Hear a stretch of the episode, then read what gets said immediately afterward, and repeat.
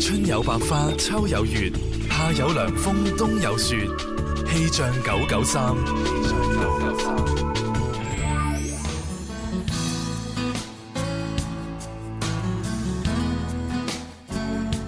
大家中午好，我係天生快活人文文，中午嘅時分同大家睇下天氣情況。目前廣州市氣温喺三十三到三十五攝氏度之間，吹輕微嘅偏北風。預計未來三個鐘，廣州市各區多雲到晴，有分散嘅雷陣雨。温馨提提你，戶外嘅紫外線好強啊！出門記得提前半個鐘搽定防曬霜啦。氣象播報完畢，跟住落嚟你收聽到嘅節目係《天生快活人》。春有百花，秋有月，夏有涼風，冬有雪。氣象九九三， Hello，大家好，我係林怡，喺度祝各位中秋節快樂。咁當然，各位小同學呢就學業進步，大朋友呢就生意興隆，老人家呢啊當然係身體健康啦，笑口常開，大紅燈籠高高掛，食個月餅開心下，中秋快樂。暑天又放假，讓我們一起放鬆一下，抌低書包尋找快樂。天光天黑，重複在耳邊，都是那聲音。呢個暑假係 Radio Day。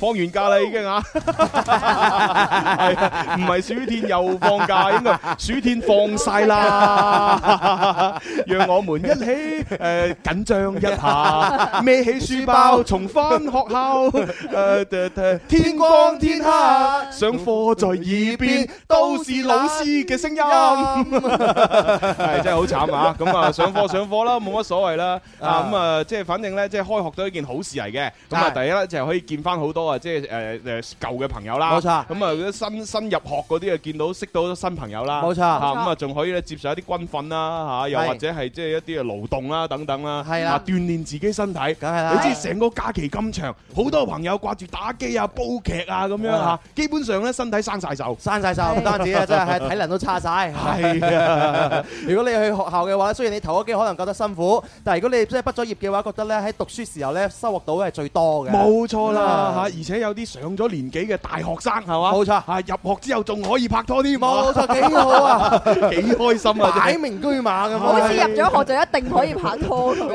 咁啊唔係大㗎，只不過係你允許啫，係嚇唔允一許唔一定拍到。冇錯即係你你知啦，好難咧，即係喺大學裏邊，好似我以前大學個宿舍咁威嘅。你點威威點啊？樣威哇！啊？我哋大學以前個宿舍咧，保持咗兩個誒世界紀錄。會係啦兩個第一個世界紀錄咧，啊就係誒大學五年時間裏邊咧，係成個宿舍冇一個人拍到 拖。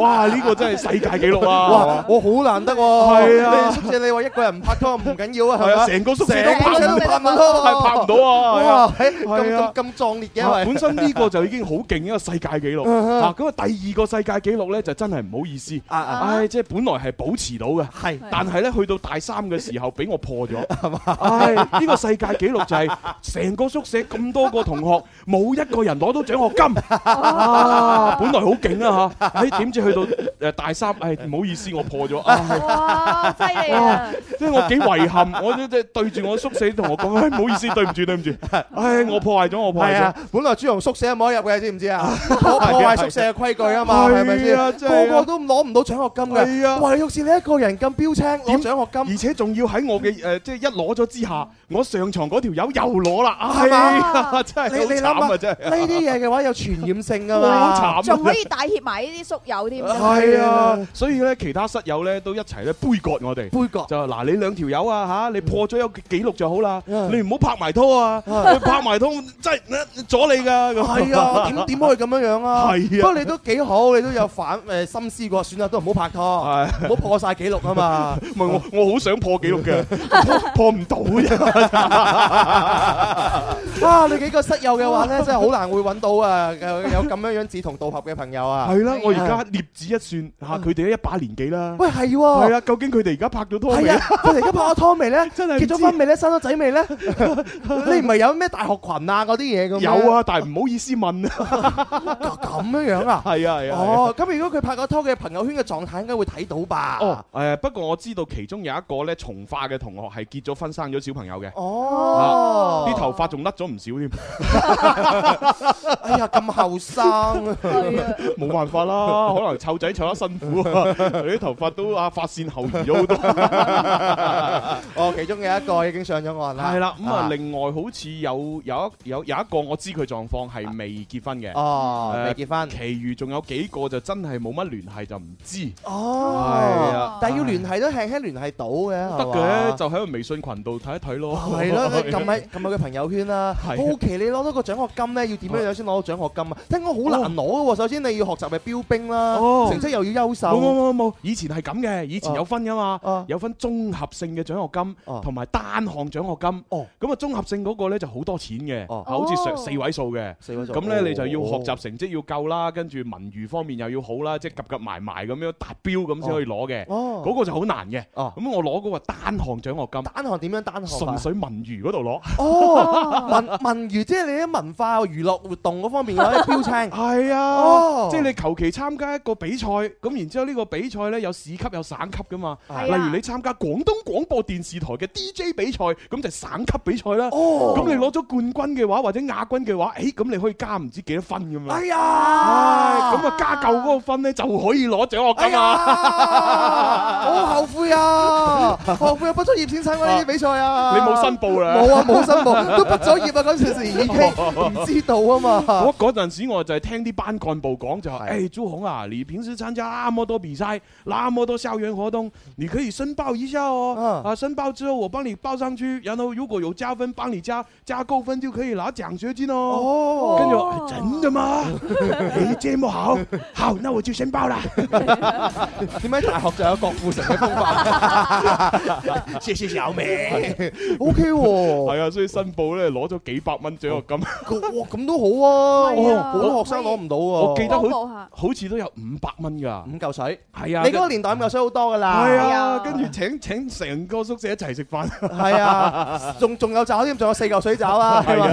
嗰時食個炒粉，食個炒飯先五蚊雞，梗係啦。哇！真係幾爽啊！嗰陣 時我讀書嘅時候，三蚊雞搞掂一個晚餐啊！真係啊，學校附近三蚊雞食到飽，哇，好平嘅，係啊，我都係啊！嗯我以前喺學校宿舍咧，最平咧就係誒兩蚊半搞掂一餐，啊，係啦。咁啊三毫子攞一個飯，係咁啊跟住咧就蚊半咧買一個誒青菜炒肉，嗯然之後五毫子再買多個青菜，啊係啦，基本上差唔多係咁。係啊！如果你有五蚊，你都唔知點使添啊！嗰個唔年知代點使買雞 髀， 哇！真係你大學真係好啊！哎呀好啊好啊真係係啊係啊係啊！但係但係我大學就拍拖咯， 我我都覺得好幸福㗎，係啊！我咩都冇啊，但係有有拖拍 啊 嘛，咩都冇，我咩都有就冇拖 把。啊互兩補種嚟兩種人生，兩種人生，係啊啊，好精彩，好精彩，係啊係啊係啊！誒，既然咁開心，不如唔好做節目 啦，得啦去，飲杯酒先。唔得啦，要做啦。係啊 OK。嗱，今日節目安排呢，第一 part 就當然係 Yes or No 題，就林兒請食飯啦。係啊，會送好多嘅餐券，琴日都一輪嘴咁數過，今日唔數啦嚇。係啊，咁啊，第二 part 呢，就會有啊 Bobo 豬嘅出現，就星 show 於不得了啦， Yeah 又可以同大家解答星座嘅話題。啊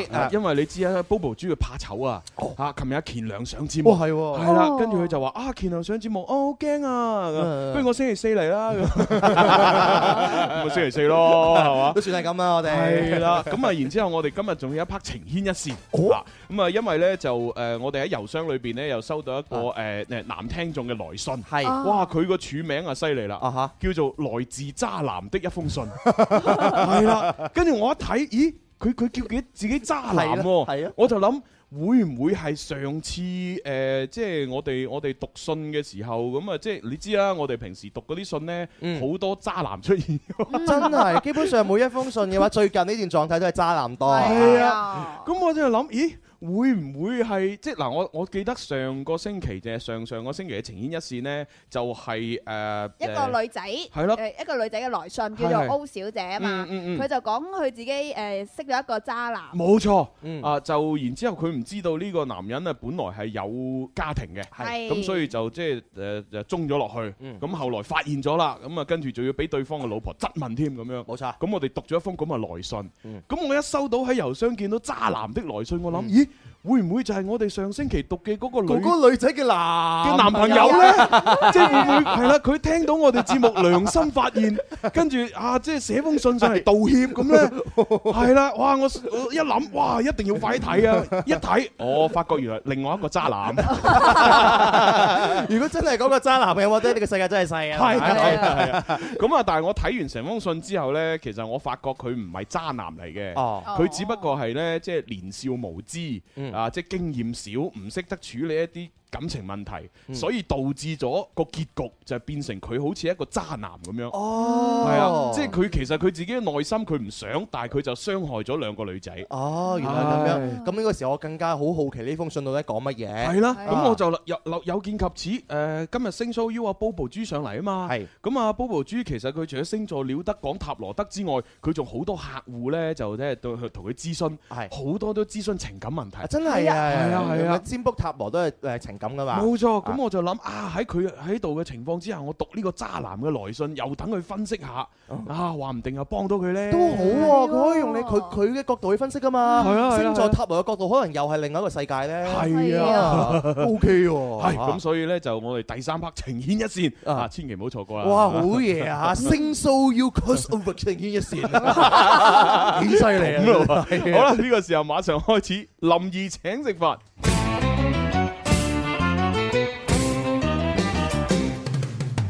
邊個請食飯先至夠哥仔？打通個電話請你答問題，柴米油鹽而家就樣樣貴，但係我埋單，你有乜問題？A B C D，諗清楚先至話我知。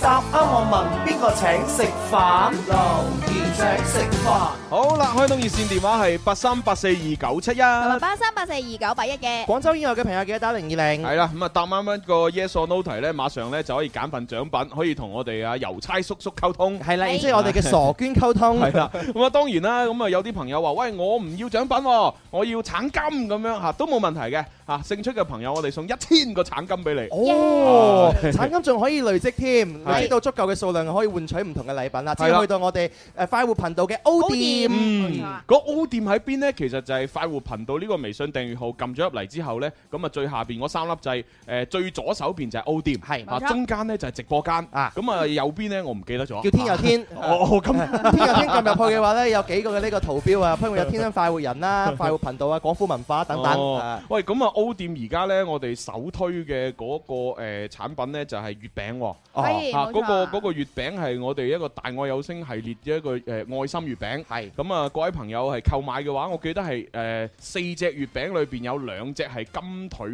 誒五仁，金哦腿五人有兩隻咧好似係蛋黃蓮蓉。哦，係啦，哦咁啊呢個月餅啊買咗翻去嘅話呢，就第一好食啦，呢個係我哋保證信心嘅標誌不啊。得了。咁啊，另外呢，就係每買出一份，啊每賣出一份，我哋係會捐十蚊去呢個廣州慈善會嘅基金裏邊嘅。哦，一舉兩得各位，係啊食月又可餅以做做善善事事，係啊，而且我保證好好味， 我親身試過。係真係真係，我覺得好好味。我都唔，我以前係唔中意食五仁嘅朋友，我都中意食五仁啦。係啊，即係證明你老咗 唔咯，係，證明個金腿五仁月餅好食係啊！嘛？真係要試下即。係你你想自己一秒成熟係嘛？係一秒 一一秒變大人，冇錯嚇你食我哋嘅金腿五仁。哦係啊，我又同我阿媽講，我已經係大人㗎啦。我阿媽真係啊，成日佢咩都同我買，底褲同我買，買到而家。但係我我阿媽咧，佢由細到大咧，咩 size 都可以加大，啊底褲佢唔同我加大。佢成日買啲小朋友好嗰啲，又係三角啊㗎，係咪？好逼啊你！啲人你真係我成日叫我媽唔好咁做，成日都要買。係啊，離晒譜。我最近我唔着㗎嗰啲，我標喺度。唔着添啊！哎唔係唔係唔係唔係，唔係講我唔着，係我唔着我阿媽買俾我嗰唉啲，嗱衰仔啊！ 唉，算啦，你而家中意女朋友買俾嗰啲係嘛？買俾我即係唔就阿媽買嗰啲啦，就做女朋友買嗰啲啦。應該都係啊。唉真係啊！啱。好啦，咁我接第一個電話聽眾先。喂，你好。喂，你好，誒，怎誒點樣稱呼？點稱呼啊？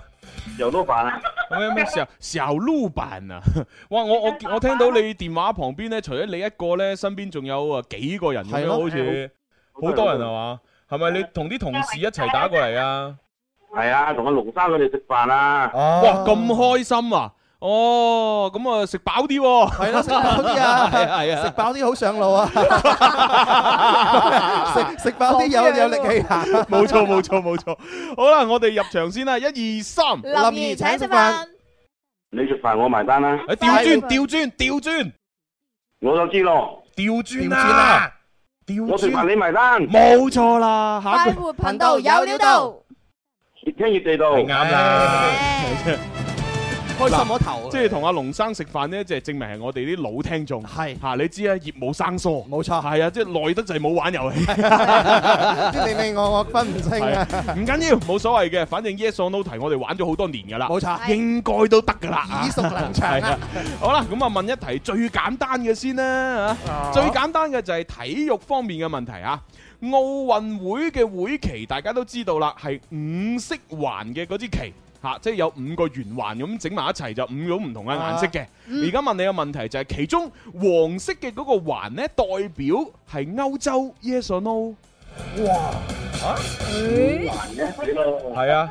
嗱，你可以問下身邊嗰啲朋友，問下龍生嚇，就係奧運會啊舉辦嗰啲會旗咁啊，有有一個五環標誌係，啦，係冇錯，係啦，就五種顏色嘅係五種顏色，啊咁啊每一種顏色嘅環咧就代表一個州，一個大洲咁樣嘅， ，OK OK，係啦。啊咁啊究竟啊而家問你嘅就係黃色嗰個環係代表歐洲，咁係啱定錯咧？嗯，係五四三三咩話老 Sir， ？No sir，係啱嘅。哇，好嘢喎！好嘢係喎，係啊！喂，咁你知唔知黃色個環其實代表咩州啊？咩話？佢啱係嘛？你你對準啲個電話筒，你唔好將個電話筒分俾人哋。係亞亞咩啊？亞洲係嘛？唉啊係唉得啦得啦，得得，係係啊，啱嘅。啱嘅佢佢嗰邊太多聲音，好啦，咁啊，由於咧佢嘅電話質量實在太差嘅關係咧，就唔好同佢傾咁耐係啦。啦，贏咗攞獎品啦，反正老 friend 啦，冇咩好講啦，係 Old 嘛？但 friend 係即係等於老夫老妻有咩好講咧？冇嘢係嘛坐喺度睇電視啊係啦。恭喜佢啦嚇，咁啊，同阿傻娟，亦即係我哋嘅郵差叔叔，亦即係我哋嘅送票居士，亦即係我哋嘅普理， 係啊，去溝通下啦。係啦，啊佢嘅賬號越嚟越多啊，講係 啊，冇辦法，佢呢個佢喺呢個節目組裏邊充滿創意。冇錯，係啦，雖然佢自己冇乜創意，冇錯但我哋有創意啊嘛。係啊係啊。我哋多出嚟嘅創意冇辦法使出 去，咁啊唯有使喺佢身上。係啊， 係啊以我哋講阿娟嘅介紹嘅話，可以講一 part 嘅。係啊係啊係啊！ 好啦，咁啊同阿阿傻娟溝通啦，咁我要接下一個電話啦噃。喂，你好，喂，你好，一家人中午好，點稱呼啊？十二啊，哦，十二，好啦，十二入場啊，一二三，林怡請食飯，我食飯你埋單，快活頻道有呢度，越聽越地道。 ，OK。哦，係喎，啱先講得太快添啊！啊，不如解釋下呢五個環唔同嘅顏色代表咩州咁啦係。冇錯啊。咁啊，藍色咧就代表歐洲嘅，黑色咧就代表非洲嘅，紅色咧就代表美洲，黃色係代表亞洲，綠色咧就代表大洋洲。其實咧都係誒，即係唔同膚色就代表唔同嘅顏色咁樣。係啊哦，咁咁咁得得五個環，我哋唔係有七大洲嘅咩？係咯，七係啊大咁哦洲、南極洲啊，冇人住啦。哦、南南極北極洲嗰啲係啊啦 ờ. 嗰。啲冇人住就唔計啦。哦，啱嘅啊，係咯，好啦好啦好係咯啦企我好傷心啊！我都係生物，唔係同埋咧，因為美洲咧就係分為南美同北美啊嘛。係咁你紅色已經代表晒成個美洲。 哦，係係喎，喎美美洲有代表就印第安人嘛，印第安人有啲係紅噶嘛。 O K，好 啦，咁啊，跟住落嚟，我哋又要接下，哦，唔係接下一個，係而家玩緊呢個。你好啊十，二 啊，十二，係到你回答問題啦。O K，咁啊，問一個啊難少少嘅啦嚇，即係對於誒普通聽眾嚟講係難少少，啊對於我嚟講咧 其實更加簡單，因為我要問嘅係化學問題。係咁啊！想當年我小弟咧不才咧 X 科咧就係考呢個化學 嘅。誒誒好誒，你科科都勁嘅啦，誒，你你都冇一科係短 板嘅，有啊，邊有啫？我唔 信。好啦，嗱呢一嘅個化學問題係咁樣嘅，一氧化碳啊，亦即係 CO 啦，即係個化學式啊。啊一氧化碳燃燒啊，應該係咁講，一氧化碳充分燃燒嘅時候，佢嘅火焰顏色係藍色嘅，yes or no？喂，喂， Hello， Yes sir，係啱嘅。我我都打咗 個陣。唔係，因為我喺度矛盾緊咧，即係佢咁快答啱，就啱先嗰個又係咁快答啱啊係！我喺度諗，我係咪應該整蠱下佢，嗯哼係嘛？等佢左右漂移下咧。嗯哼但係我諗，喂唔好喎，嗯呢題化學嘢咧， 係嘛？嗯好化學 㗎，萬一我真係整蠱咗佢，佢答錯咗，佢咪嬲我一世。係咁啊會㗎。啊，所以我都係盡快講 yes sir 係啱嘅咁。哇！喺短短嘅咳嗽嘅嗰個零點五秒裏邊，原來你諗咁係多嘢啊，喎，諗咗咁多 嘢，係啊真係弊啊！點樣做到呢？好啦，咁我哋嘅十二就同阿郵差叔叔溝通攞獎品好啦。好嘅，好，係咁，拜拜。哦，一氧化碳原來燃燒嘅時候火焰係藍色嘅喎，係啊，不過通常都係要加多一個條件，就話哦充分燃燒。充點為止充分啊？誒、即係佢可以充分咁同足夠嘅氧氣接觸，咁樣燃燒咯。哦，係啊，嗱，即係等於大家平時呢，即係誒誒誒，打開嗰個石油氣爐啊，係咁佢啪一聲咁打開，佢燒嘅時候，咪就係大部分嘅火焰都係藍色嘅。哦係啊，但係有啲時候你會睇到，咦？誒點解個火變咗黃色嘅？係咯係咯係咯，係啊，有啲時候候咁，有啲時候佢變成黃色呢，其實代表佢呢就係有幾個原因。第一個原因有可能係佢唔冇充分燃燒，啊即係例如佢可能嗰、個誒誒誒叫咩啊？嗰、個誒爐啊，個爐爐老化。哦係啦，咁可能佢噴氣出嚟啊，會唔會噴得有啲阻滯啊？哦又或者係你煲煲嘢嘅時候，你咁樣成個誒成、個嗰啲器皿咁樣放喺個火上邊，哦即係個氣皿會太大，跟住就阻止咗嗰啲誒燃燒氣體同埋氧氣充分接觸，即係咁樣嘅情況之下，就會令到佢進行一個不完全嘅燃燒。哦哦，咁不完全嘅燃燒呢，佢個火焰就變成黃色，咁佢嗰個發熱呢，就冇發得咁多嘅，哦，原來佢顏係色啦嘅唔同嘅話咧，因為佢不完全嘅燃燒冇燃錯燒唔一樣。咁就會浪費咗啲燃料啦。嗯哦，誒有陣時候仲見到咧，唔單止藍色，仲變咗綠色嘿㗎嗱，咁啱啦，嗯啊因為有啲時候佢變色，例如變綠色啊、黃色啊、紅色啊等係啊等唔同嘅色呢，有可能就係你個爐上邊係唔乾淨，哦有其他雜質。哦，咁呢啲雜質裏邊呢，係含有啲金屬離子，嗯係啦。咁啊，例如如果有誒銅嘅金屬離子呢，佢通常嚟講個火焰會變成綠色啦。哦。係啊，如果有鐵嘅金屬離子嘅話呢，就會紅偏紅色咁樣嘅。哦，係原來啦，咁所以樣就係係啊，有唔同嘅金屬離子喺度，啲火焰又會呈唔同嘅顏色。你學到好多嘢啊！我以前都學過啦，你真係你唔記得晒，以前都唔認真聽課聽書噶嘛，以前初中、高中嗰啲化學咪學過咯。啲 老師邊有你講咁生動嘅啲老師？哦，咁啊係。係啊，老師講兩個，我哋瞓着咗覺 噶嘛，專治失眠噶嘛，係啊，搞到即刻想翻去煤氣爐嗰度睇下添，翻煤氣爐，翻晒去煤氣爐，翻去煤氣爐真係。翻屋企嘅煤氣你爐。你出世煤氣 爐出世啊！係啦，咁咁所以咧誒誒，大家如果觀察自己屋企嗰個爐頭嘅火，哦最好就係確保喺藍色嘅狀態之下咧，佢嘅火力就係最充足㗎啦。哦，原來咁樣嘅。如果見到講有嘢其有其他顏色嘅話咧，可能就個煤氣爐附近有啲邋遢嘢，冇錯或者充分唔燃燒。係清清佢，清清啊，佢。好 嘢喎！好，哎呀，同你一齊真係好幸福啊！係啊，我有跟朱孔生 好住。唔好啊，唔好搞啲咁 嘢啊！你真係啊，係好好啦啦，，咁啊，跟住落嚟下一個入場啦喎。喂 Hello，哦，星仔喎。你好，啊咁啊，唔使整嘢，我哋入場啦！一二三，林怡請食飯，阿你咪啦，快活頻運道動有有料料到到，，聽月地圖，好嘢。熟熟到咧，幾快講接得得 好快。誒，咁問一個咩問題好呢？嗱，今日問過誒運動嘅、化學嘅，啊，問過物理嘅，物理嘅啊誒誒，算唔算物理啊？算啦，係嘛？啊，天文物理聽聽下先，聽下先。嗱，月球上面嘅一日比地球上面嘅一日要短，yes or no？哇！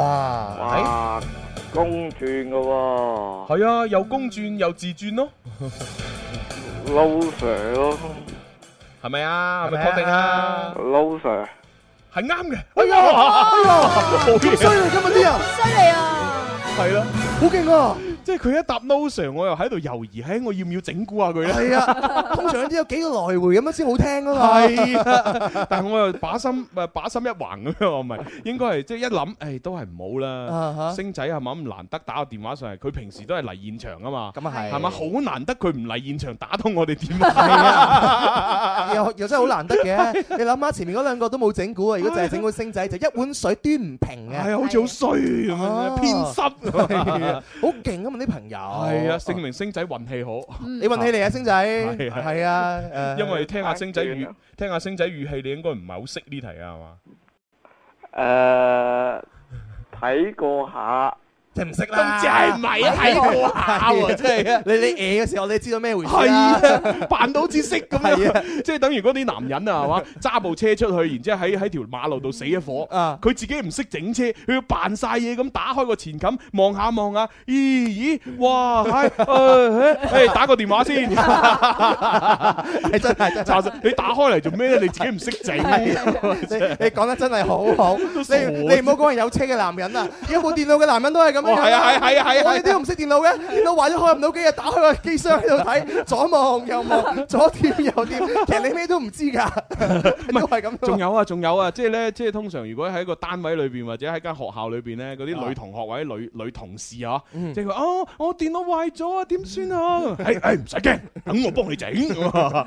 然 然之後扮晒嘢咁拆開， 然之後咧好似好專注咁樣嚇，喺度搞嚟搞去，查實咧只不過係將嗰啲線咧掹咗一 次，又插翻佢，然之後將條內傳條咧掹咗出嚟，啊抹一抹啲塵，又插翻落去，跟住唉你試下啦，你影試下啦應該得㗎啦。係啊 一開機真係得㗎。咁跟住佢咪當你神咁拜咯？ 哇！你電腦神童啊！係啊係啊。係啊， 係查實你只不過諗下啊，可能啲線鬆咗，啊啊個內存料鬆咗啫 嘛。啊啊啊真係呢呢啲朋友嘅話都算好 啊！有一啲咧，你不懂不裝懂嗰啲咧，真係佢我試過有一次，我真係深受其害點啊啊！點啊點啊！我屋企我個顯卡唔知點解突然之間好似壞咗定開唔到機，哦跟住我爸爸做咗一個成世人都記得佢嘅舉動哦。點 啊？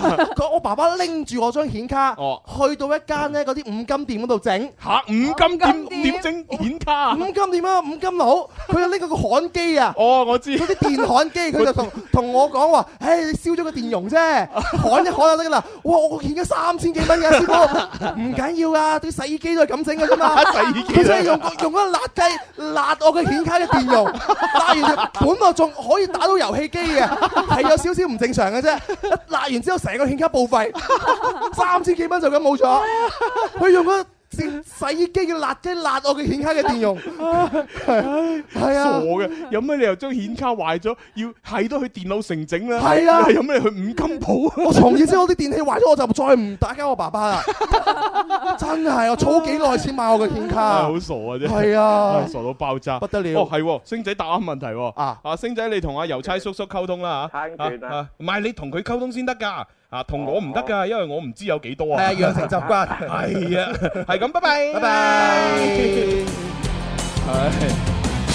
好啦，咁啊又要解釋下啦嚇。查實咧，即係誒一日嘅定義係咩咧？即係一個星球嘅一日嘅定義咧，就係話就好似地球咁啦，就係佢自轉一圈。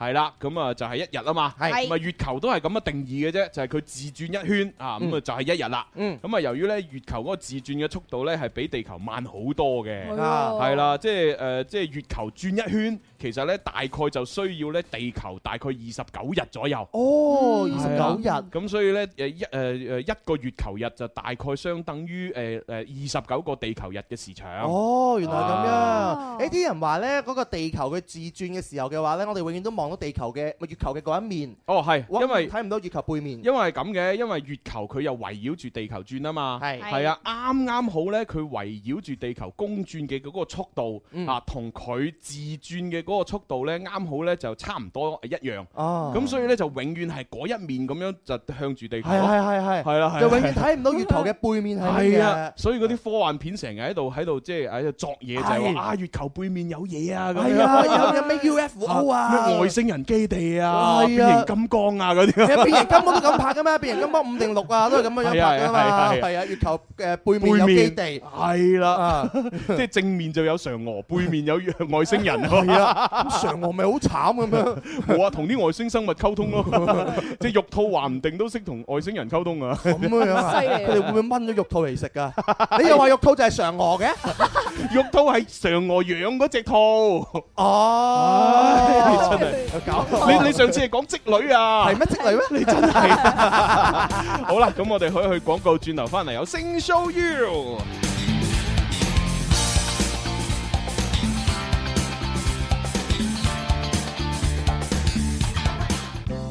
大家好，我係天生快活人朱紅。我係天生快活人蕭公子，中秋節啊就到啦，咁啊梗係要祝各位家肥屋潤。甜甜蜜蜜，揾 À, 啊咁啊快啲揾個另一半啦。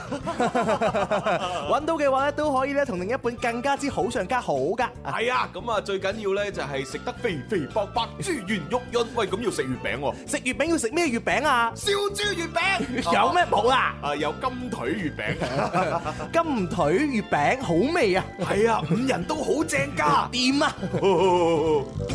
天生快活人，祝大家中秋節快樂！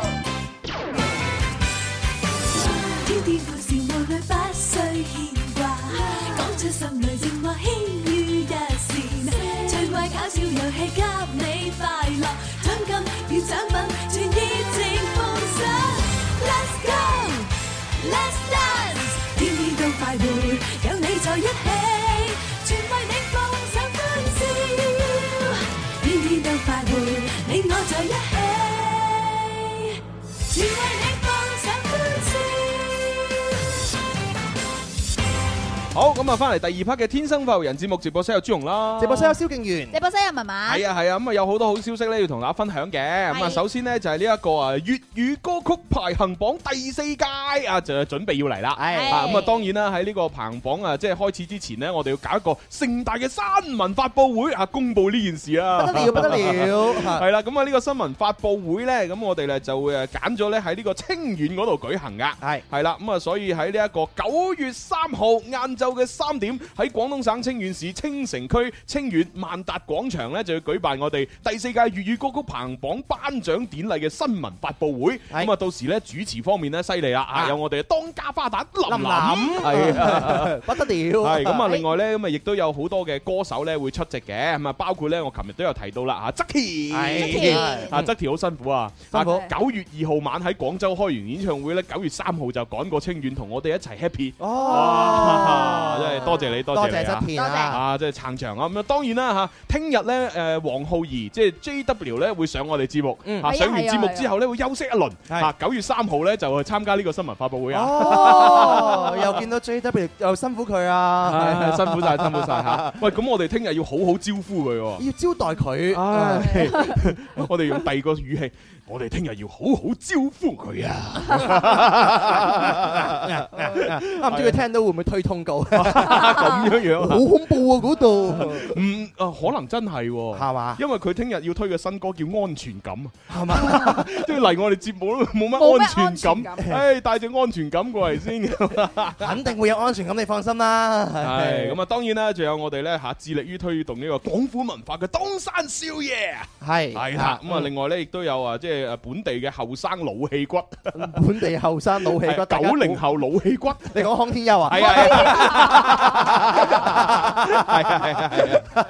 本地老氣 骨，我諗緊邊個？佢講九零後，我知道肯定只有康天庥啊。 係啊，冇錯有冇你錯，有邊個九零後又叫老氣骨老得過佢啊？冇啊啦，已經咁係。樣樣，童星開始做，係冇錯冇錯啊！咁啊，啊反正有好多嘅誒嘉賓啊、歌手啊會一齊出席啊，咁啊各位朋友千祈唔好錯過，尤其是係清遠嗰邊嘅朋友啊，係去到萬達廣場，因為唔使門票噶嘛，係啊啊商場嚟啫嘛，你入到嚟就可以睇噶啦，係係張望。係張望張望系嚇啊，。咁啊，另外咧就各位朋友，如果係即係啊對一個誒摸車比賽有興趣，或者對免費旅遊新加坡有興趣嘅話咧，咁就要參加意美斯巴魯嘅摩車大賽。冇啊，冇錯啊，冇啊冇啊冇係冇錯。冇錯，就要睇下大家嘅呢個誒耐力啊！你試用期過咗 未啊？未過延長佢三個月啦，係延長三個月。 冇錯，要誒、呃即係睇下大家嘅耐力嘅。啊咁如果大家夠耐力嘅，就即管去馬啦。咁啊，玩法咧就好簡單嘅，將右手手掌咧放喺指定嘅汽車嘅位置咧，比賽咧就比賽嘅時候咧就某個時段咧就做指定嘅動作。 係啊咁啊係啊動作唔規範或者規範誒、呃犯規三次或者右手嘅手掌離開指定嘅位置咧，就會俾人淘汰噶啦。 嗯堅持到最後嘅十名參賽者咧，就可以升出，可以去到新加坡進入呢個總決賽嘅。係咁啊而且咧，仲可以包埋誒、呃來往新加坡嘅機票啦，同埋五星級嘅住宿啦。另外咧，每個人仲會加一千蚊嘅餐保費添啊！係啊係啊，咁而且啊不不過我自己參加過呢個比賽啊哈嘅，咁啊有一啲誒即係呃誒叫做運氣上邊嘅嘢係無可乜克制嘅啊，就係話成部車咁大部，佢係誒即係一部車大概十到十二個人咧會掂住嘅，係咁啊誒分別咧就會有車頭、車尾同埋車身。啊，咁如果係掂住車身嘅嗰啲朋友，其實辛苦好多哦嚇，因為你諗下隻手掌係咁樣貼落去嗰個車嗰度，係咁樣誒屈住噶嘛，啊所以係係比較辛苦。咁如果通哦通常嚟講係貼住車身嗰啲人呢，基本上係好難出線嘅。哦，啊，咁啊，當然因為冇得揀呢個抽籤嘅啫啊。如果你去到嘅時候係摸車頭車尾呢，隻隻手係咁樣擺嘅，係，咁就舒服好多啦。啊哦咁呢啲朋友呢，就基本上出線嘅機會大，有尤其是呢，即係喺中國賽區呢度呢，佢唔係淨係齋摸住嘅。啊哈，佢係要做一啲動作嚟縮短嗰個堅持嘅時間，哈即係例如要嘅單腳企啊、啊單腳，然之後趌高腳啊、啊啊托住個橙啊，即係諸如此類。哦，咁你誒撳住車頭車尾嗰啲呢，有啲時候就可以咁樣借力啊。哦，係啊，車身嗰啲你借唔到力啊，大佬。哦，原來咁樣樣，係啊呢就睇我哋嘅運氣成分係所幾以有幾多，係啊，即係如果係車頭車尾嗰啲，你真係唔好放棄，係嘛？好有機會入先。啊哦。啊但係車身嗰啲呢，你太辛苦你就放棄啦。哦，真係真係，因為朱紅咧，佢之前曾經係做過代表噶嘛，係喺啊喺中國賽區贏咗咧，係出到去新加坡噶。係啊，哦嗯係啊，你上次參加咗呢個中國賽區咧，你由頭到尾摸幾耐、幾長時間啊？誒誒，呃中國賽區呢度好似 唔知大概好似十個鐘到吧，摸十個鐘啊！應該差唔多摸啦十個。鐘啊！係十啊，個鐘，十個鐘，係啊， 我以為係嗰啲一個鐘啊，或者四十五分鐘啊。邊有咁快？我想問 咧，可唔可以上洗手間㗎？梗係唔得咯，我？唔哦，得㗎！梗唔得咯。我要十個鐘一停，隻手不離車。係啊，哦你你去到新加坡嗰度就唔同，因為嗰個世界賽事呢，佢就好似係每隔唔知係八個鐘定係十個鐘呢，就有五分鐘嘅休息時間。啊哦即係你可以喺呢五分鐘裏邊充分飲水啊、食嘢啊、去去去大解小解啊啊，哈！啊即係諸如此類啦，係嘛係啊。 做咩大家好小犀姐好形利象？啊！哦，原來咁樣樣係嘅，咯所以大家做好充分嘅準備工作。哦係咁，去如果參要加要報名咁啊，點樣噶？報名好簡單啊，可以嚟到誒意美斯巴魯呢個微信公眾號關注報名就 OK 啦。哦，好係嘅，啊好嘅吓，嗯咁啊，跟住落嚟就開始升 show you 噶啦喎，係我聞到一個星座嘅味道啊！唔係聞到 Bobo 豬嘅係啊香水味咩？係啊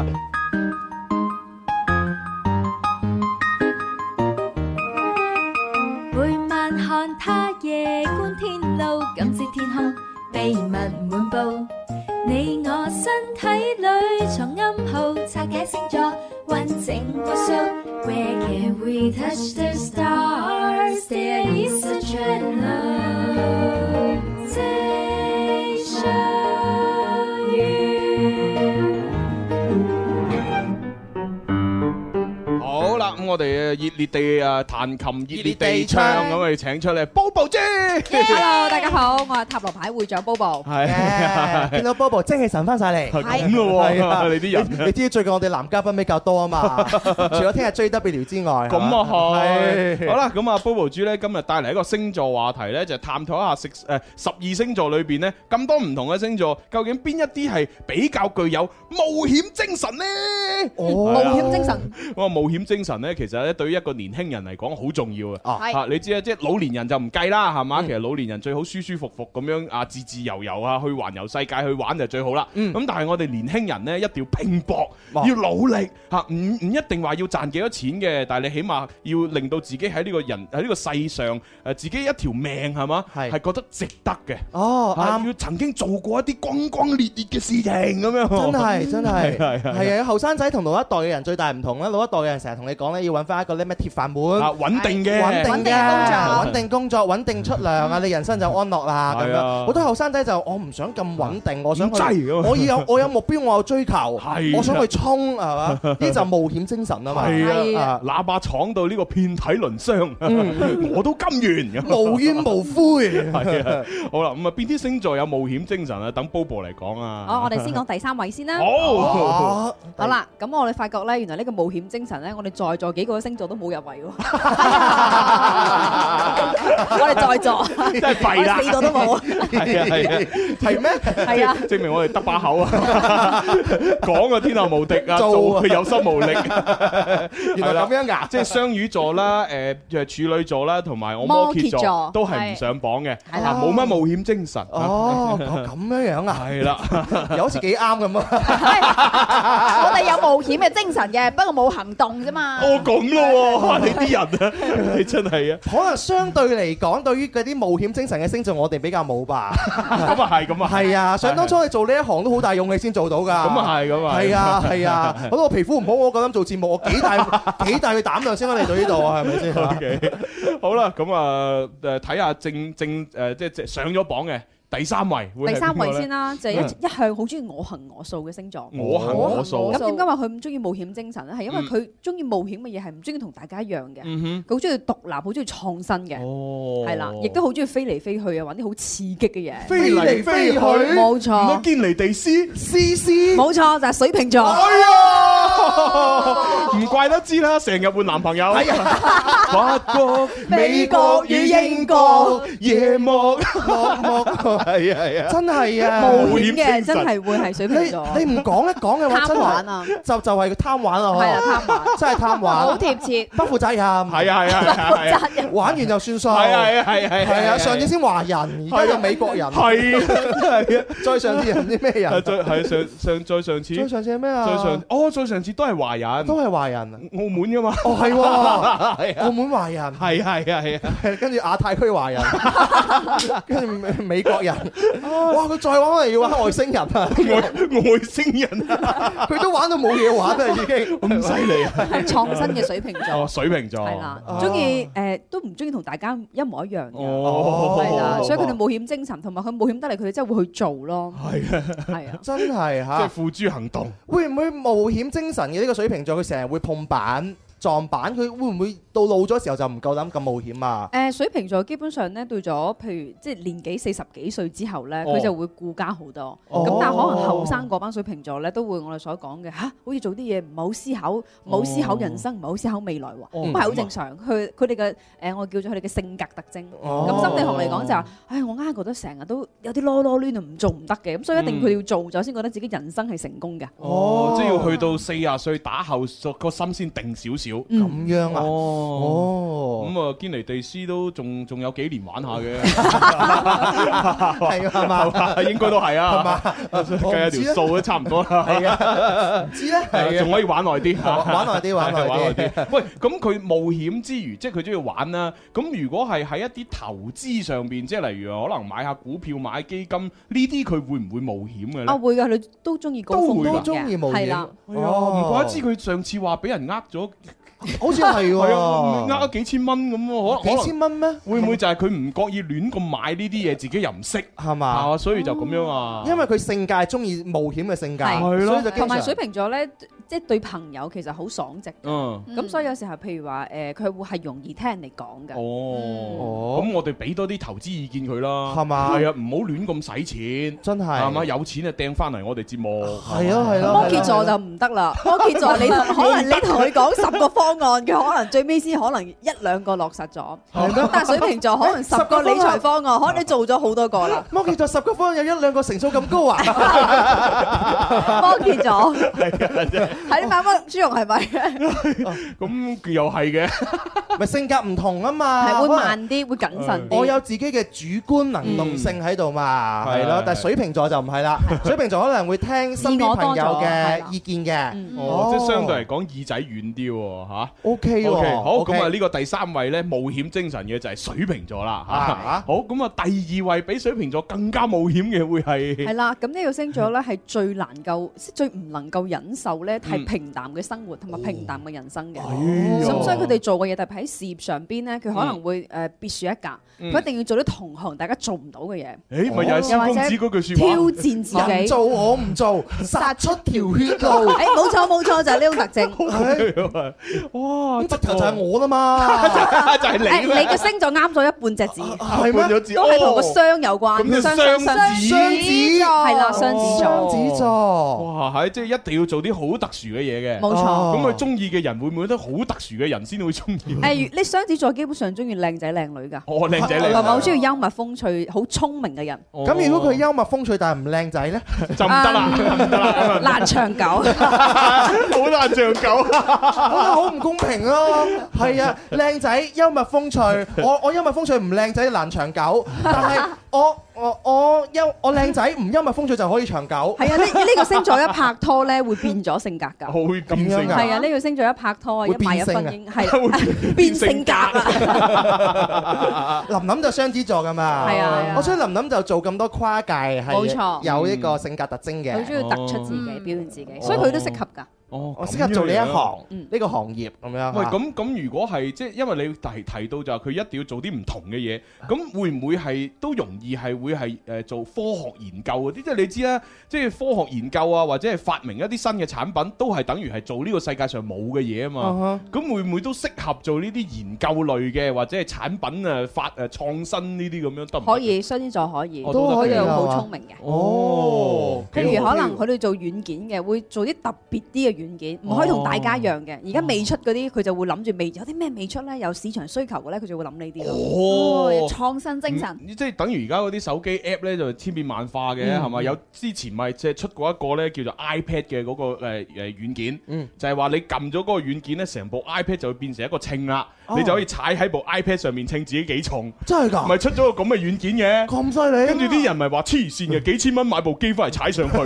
踩爛咗點算啊？咁係咪 咁樣又樣？啱喎，我覺得買嗰啲稱好似都係誒九十九蚊咋，仲可以稱埋身體 脂肪。咪係咯，你無無端白事，你攞部幾千蚊嘅機 download 個喂，軟朱件，紅，你呢個唔夠踩，啊係變成一個稱喎。你逼唔到啊你朱話紅你呢部 iPad mini 俾朱 紅踩，佢一直個折高都踩唔到落去啦。係啊，真係好多啲創意，尤其是喺日本啊，嗯係好多嗰啲日本嘅發明好得意㗎。係有啲人日本人中意食杯麵 啊嘛，食杯麵咧開始淥肉淥熟嘅時候好熱 㗎嘛，喺個筷子上面整把風扇上 去，佢就話你就可以一邊食杯麵一邊有個風扇喺度幫你 吹風。點解個發明咧個風扇就重過個筷子，嗰啲人拎住個筷子拎唔起啦已經，我倒不如用個口吹仲快過佢。之前咧又有個發明咧，就係專門俾你即係戴住嚟食麵嘅，嗯就係一個頭套，好戴咗之後咧就成隻獅子咁樣呢度咁樣好多嘢咁即係好整似一住。朵花咁嗰啲。 係哦啦，咁你食麵嘅時候咧，咁你啲汁咧就唔會彈到個喺件衫度哦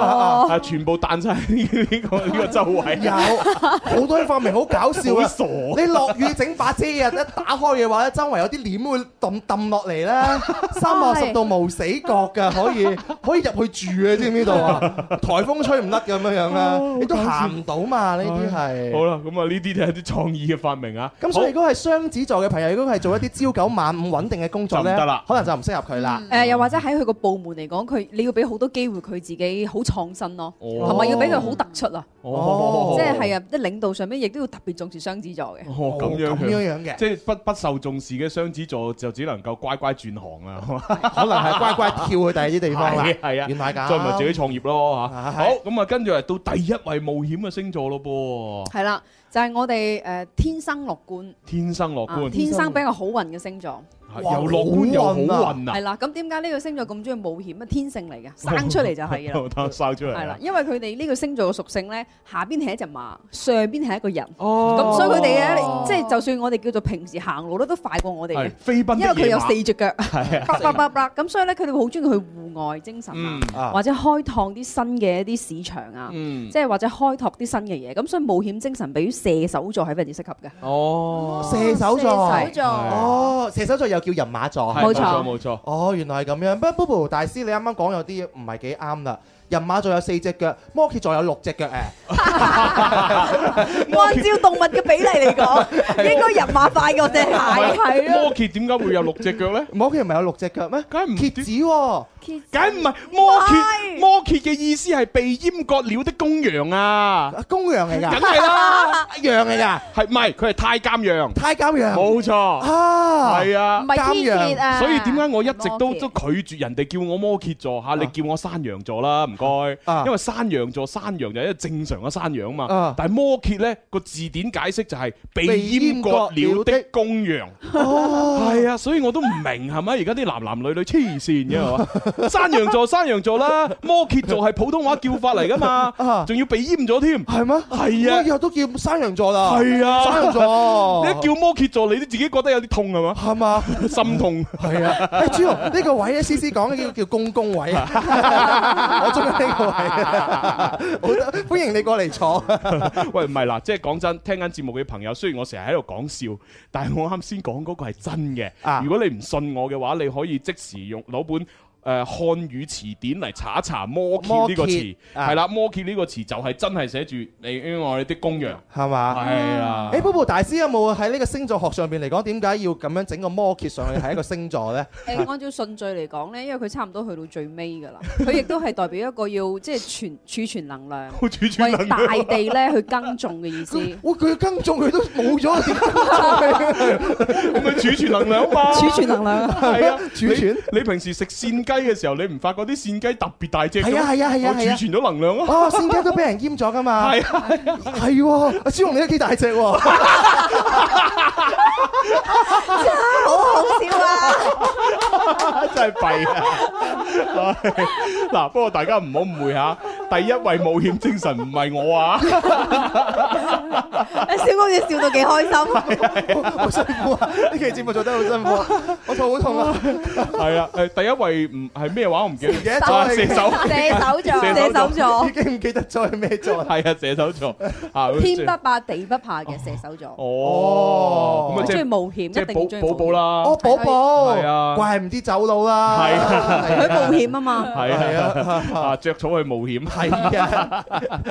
幾好幾好啊！ 哦，如果對比嚟講咧，反而係呢個嘅誒射手座，佢冒險精神係最足夠。係啊，佢天性嚟㗎，哦即係我哋大家覺得好冒險嘅嘢，對於佢嚟講咧，佢會覺得嚇好正常啫喎。哦我好正常喎，同埋咁啱射手座咧，啱嗯啱喺今年嘅下半年咧係轉運㗎，轉運啊哦係啊，咁因為前正啊！嗰幾年都係土星誒壓住咗射手座，會比較大壓力。哦咁今年嚟講，特別下半年咧，射手座好解放嘅，好解放，嗯係啊解放嘅意好開思心，啊！好喜悅嘅，哦，咁好，我以係為啦思維大解放係啊！一樣一樣有啊㗎。 喂，咁咁佢冒險方面咧，係咪即係愛情啊、事業啊、投資啊，方方面面其實都會冒險嘅咧？係哇，咁樣啊？咁同射手座嘅朋友拍拖，其實如果你係一個保守嘅人都或者死得㗎性格，咁咪好難相處咯，會唔會誒，啊？要長時間都要同佢相處咯，長時間嘅意思係啦即係要日日對住，因為你要知道咧，射手座會貪玩嘅。嗯譬如可能射手座要同誒我哋土象星座拍拖嘅話咧，咁可能你會發覺你想約佢唔一定約到，因為佢會同好多唔同嘅朋友一齊，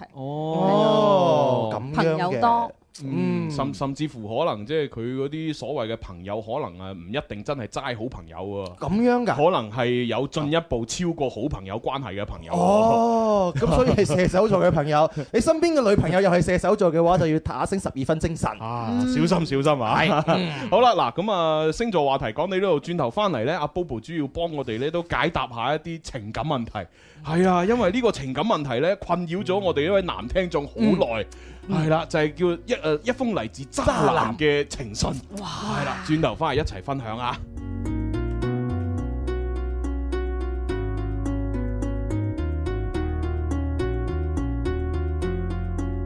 Oh baby, I think that I'm falling in love with you。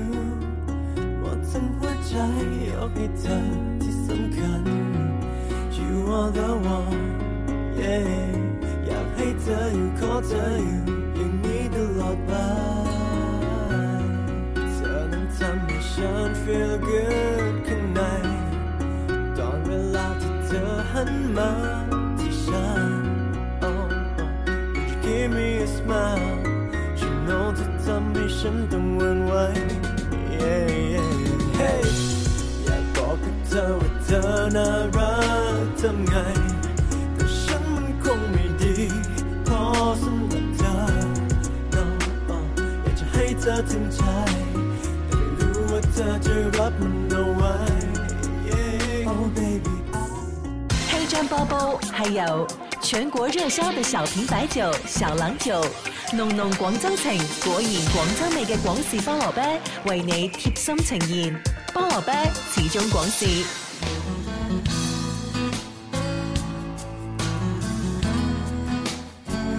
大家中午好，我係天生快活人文文，中午時分同大家睇下天氣情況。廣州市今日中午到傍晚多雲到晴，有雷陣雨，氣温喺二十八到三十五攝氏度之間，相對濕度喺百分之六十到百分之九十之間，吹輕微嘅偏北風。温馨提提你注意天氣多變，出門記得帶翻把遮穩陣啲啊！氣象播報完畢，天生快活人繼續為你開咪。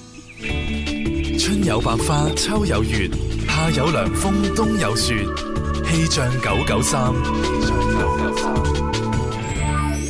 以愛之名，用愛心傳遞愛。二零一七大愛有聲之廣東廣播愛心月餅節火熱進行時，廣東廣播電視台新聞廣播，珠江經濟台、音樂之聲、羊城交通廣播、城市之聲、南方生活廣播、文體廣播。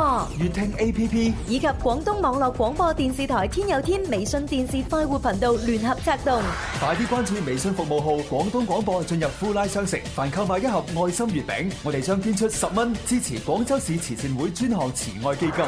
中秋佳節合家團圓，我們一起食月餅做公益。特別鳴謝涼風園月餅。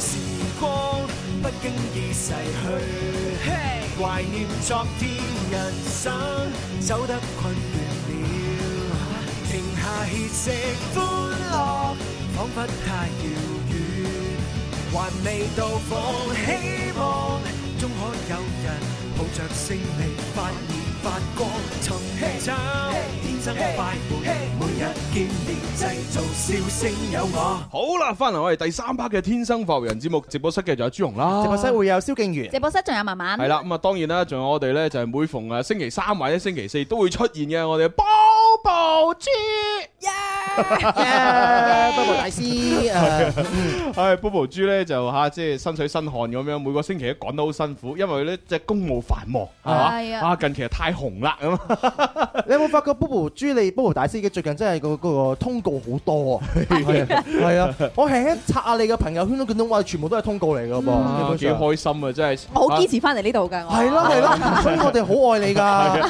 佢翻啲翻嚟啊，我哋呢度又食又拎咧，佢又成日買係喎買奶茶俾我哋。係啊！哇！上星期阿 Bobo 豬啊請咗我哋飲幾多杯奶茶？幾多好多杯係啊我一個人都飲咗兩杯啊！每人飲兩杯我哋。幾冇乜嘢係比朱紅幸福得過有奶茶飲啊。啊 係啊真係㗎，哇！好正啊！真係，你係最了解佢嘅 女人。咁啦， 係啊唔係，不過按星座嚟講，其實係真係係係係夾嘅，夾啊處女同埋山羊嘛，處女山羊就唔講摩 羯，我咁大隻，有咩人哋誤會㗎？ 太哎好笑啊啦！太好笑啦！真係哎好喺啦哎我，見到直播上面呢，有位朋友佢就話：哦原來朱紅同我老公係同一個星 座㗎。咁樣樣啊？誒，咁咁你咪好幸福咯，係咯啊係咪有個摩羯座做你老公喎？誒，一定係將所有錢俾晒你咧，真 係㗎，雖然佢唔會主動去氹你啊，但係咩卡數佢自動幫你還係嘅啊。，我我我始終覺得摩羯座即係呢個山羊座都係咁樣嘅啊嚇，即係你自己，你假如你揾到一百蚊。係嘛？咁啊有九啊九蚊咧，都係俾咗佢誒嘅覺得重要嘅人啊嘅，哈自己留翻一 蚊。咁好啊， 即啊！係有一蚊誒，哦唔係而家唔得啦，要留兩蚊啊！啊點解要搭巴士兩蚊， 唉，留翻兩蚊搭巴士翻屋企係啦 咁。羊城通十五折之後有六折咧， 哦係喎， 過二 過二，幾好幾好啊！啊！呢位朋友佢就話啦，哎誒呢位朋友佢話我相信十二生肖啊，唔相信十二星座哦，喎。咁啊，咁我哋下下個星期講十二生肖咯，係嘛？鼠牛虎兔龍蛇馬羊猴雞狗豬，係嘛係嘛？就講下，係嘛？哦真係有冇衝突㗎？其實 Bobo 大師嚇，生肖同星座呢樣嘢冇衝突，生肖講年份，啊係咯係咯星座講月份噶嘛，講完係啊啦，係咯係咯。哦好咁啊，見到咧微博上面呢有位朋友咧叫做澤娜娜娜，佢咧就啱啱打開收音機，朱紅你嘅笑聲就哈哈哈哈咁樣，係嘛？係咪 OK 多謝你魔性嘅笑聲啊！哇！呢個衰啊，呢個啊呢位誒寶國朋友啊，佢咧就話朱生淫蕩嘅魔性笑聲又嚟啦！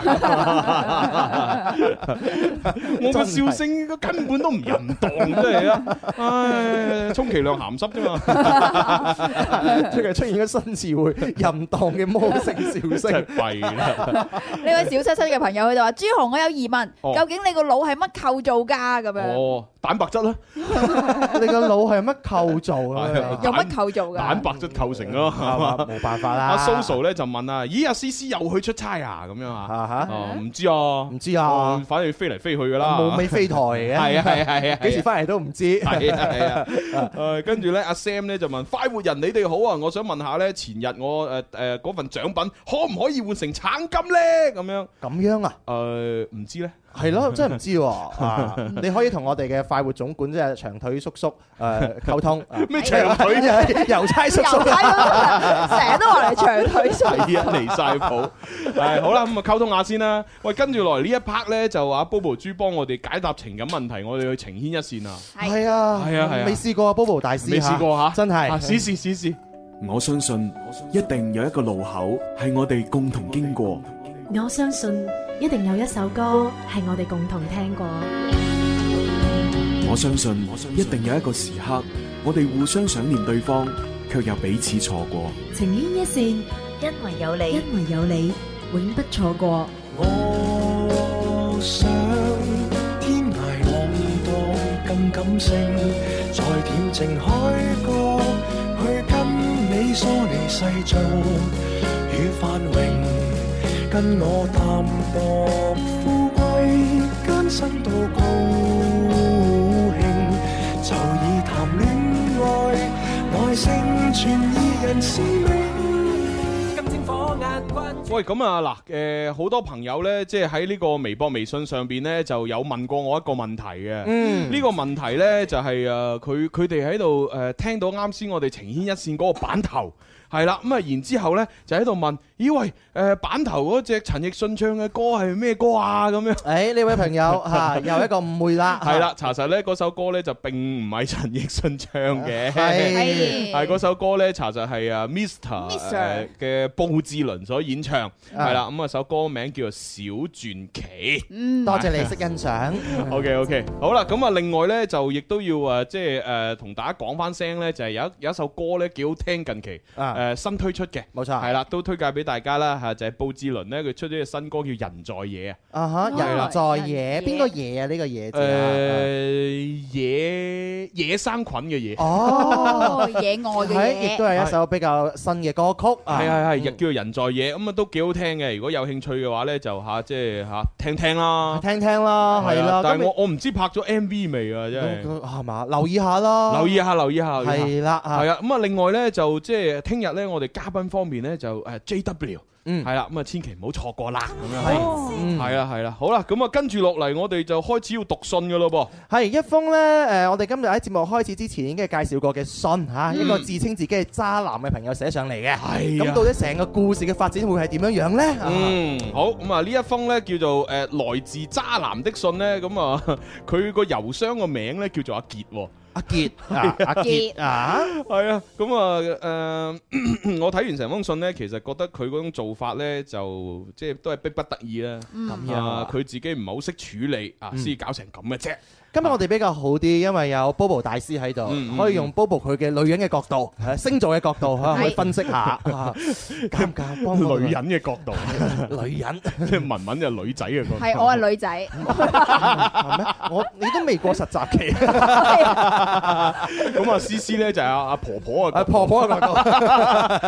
咁我同你啊相對正常啲，就係男男男士嘅角度。 係男士角度，真係算算係咁噶啦。算係咁，算係咁。好，咁啊開始讀呢封信啊。 啦，主持人你哋好，一家人你哋好，已經聽咗你哋節目呢有一年幾嘅時間啦，都算係你哋嘅忠實聽眾啦。我經常呢夜晚呢都會誒翻聽你哋讀情牽一線嘅嗰啲信嘅，哦啊每每心有感觸，心情久久不能平復。嗯輾轉反側喺床上不能入睡，啊！真係長夜漫漫無心睡眠啊！。哇！佢佢嘅文采洋洋散散咁幾個字已經，我覺得好犀利 咯真真係勁啊！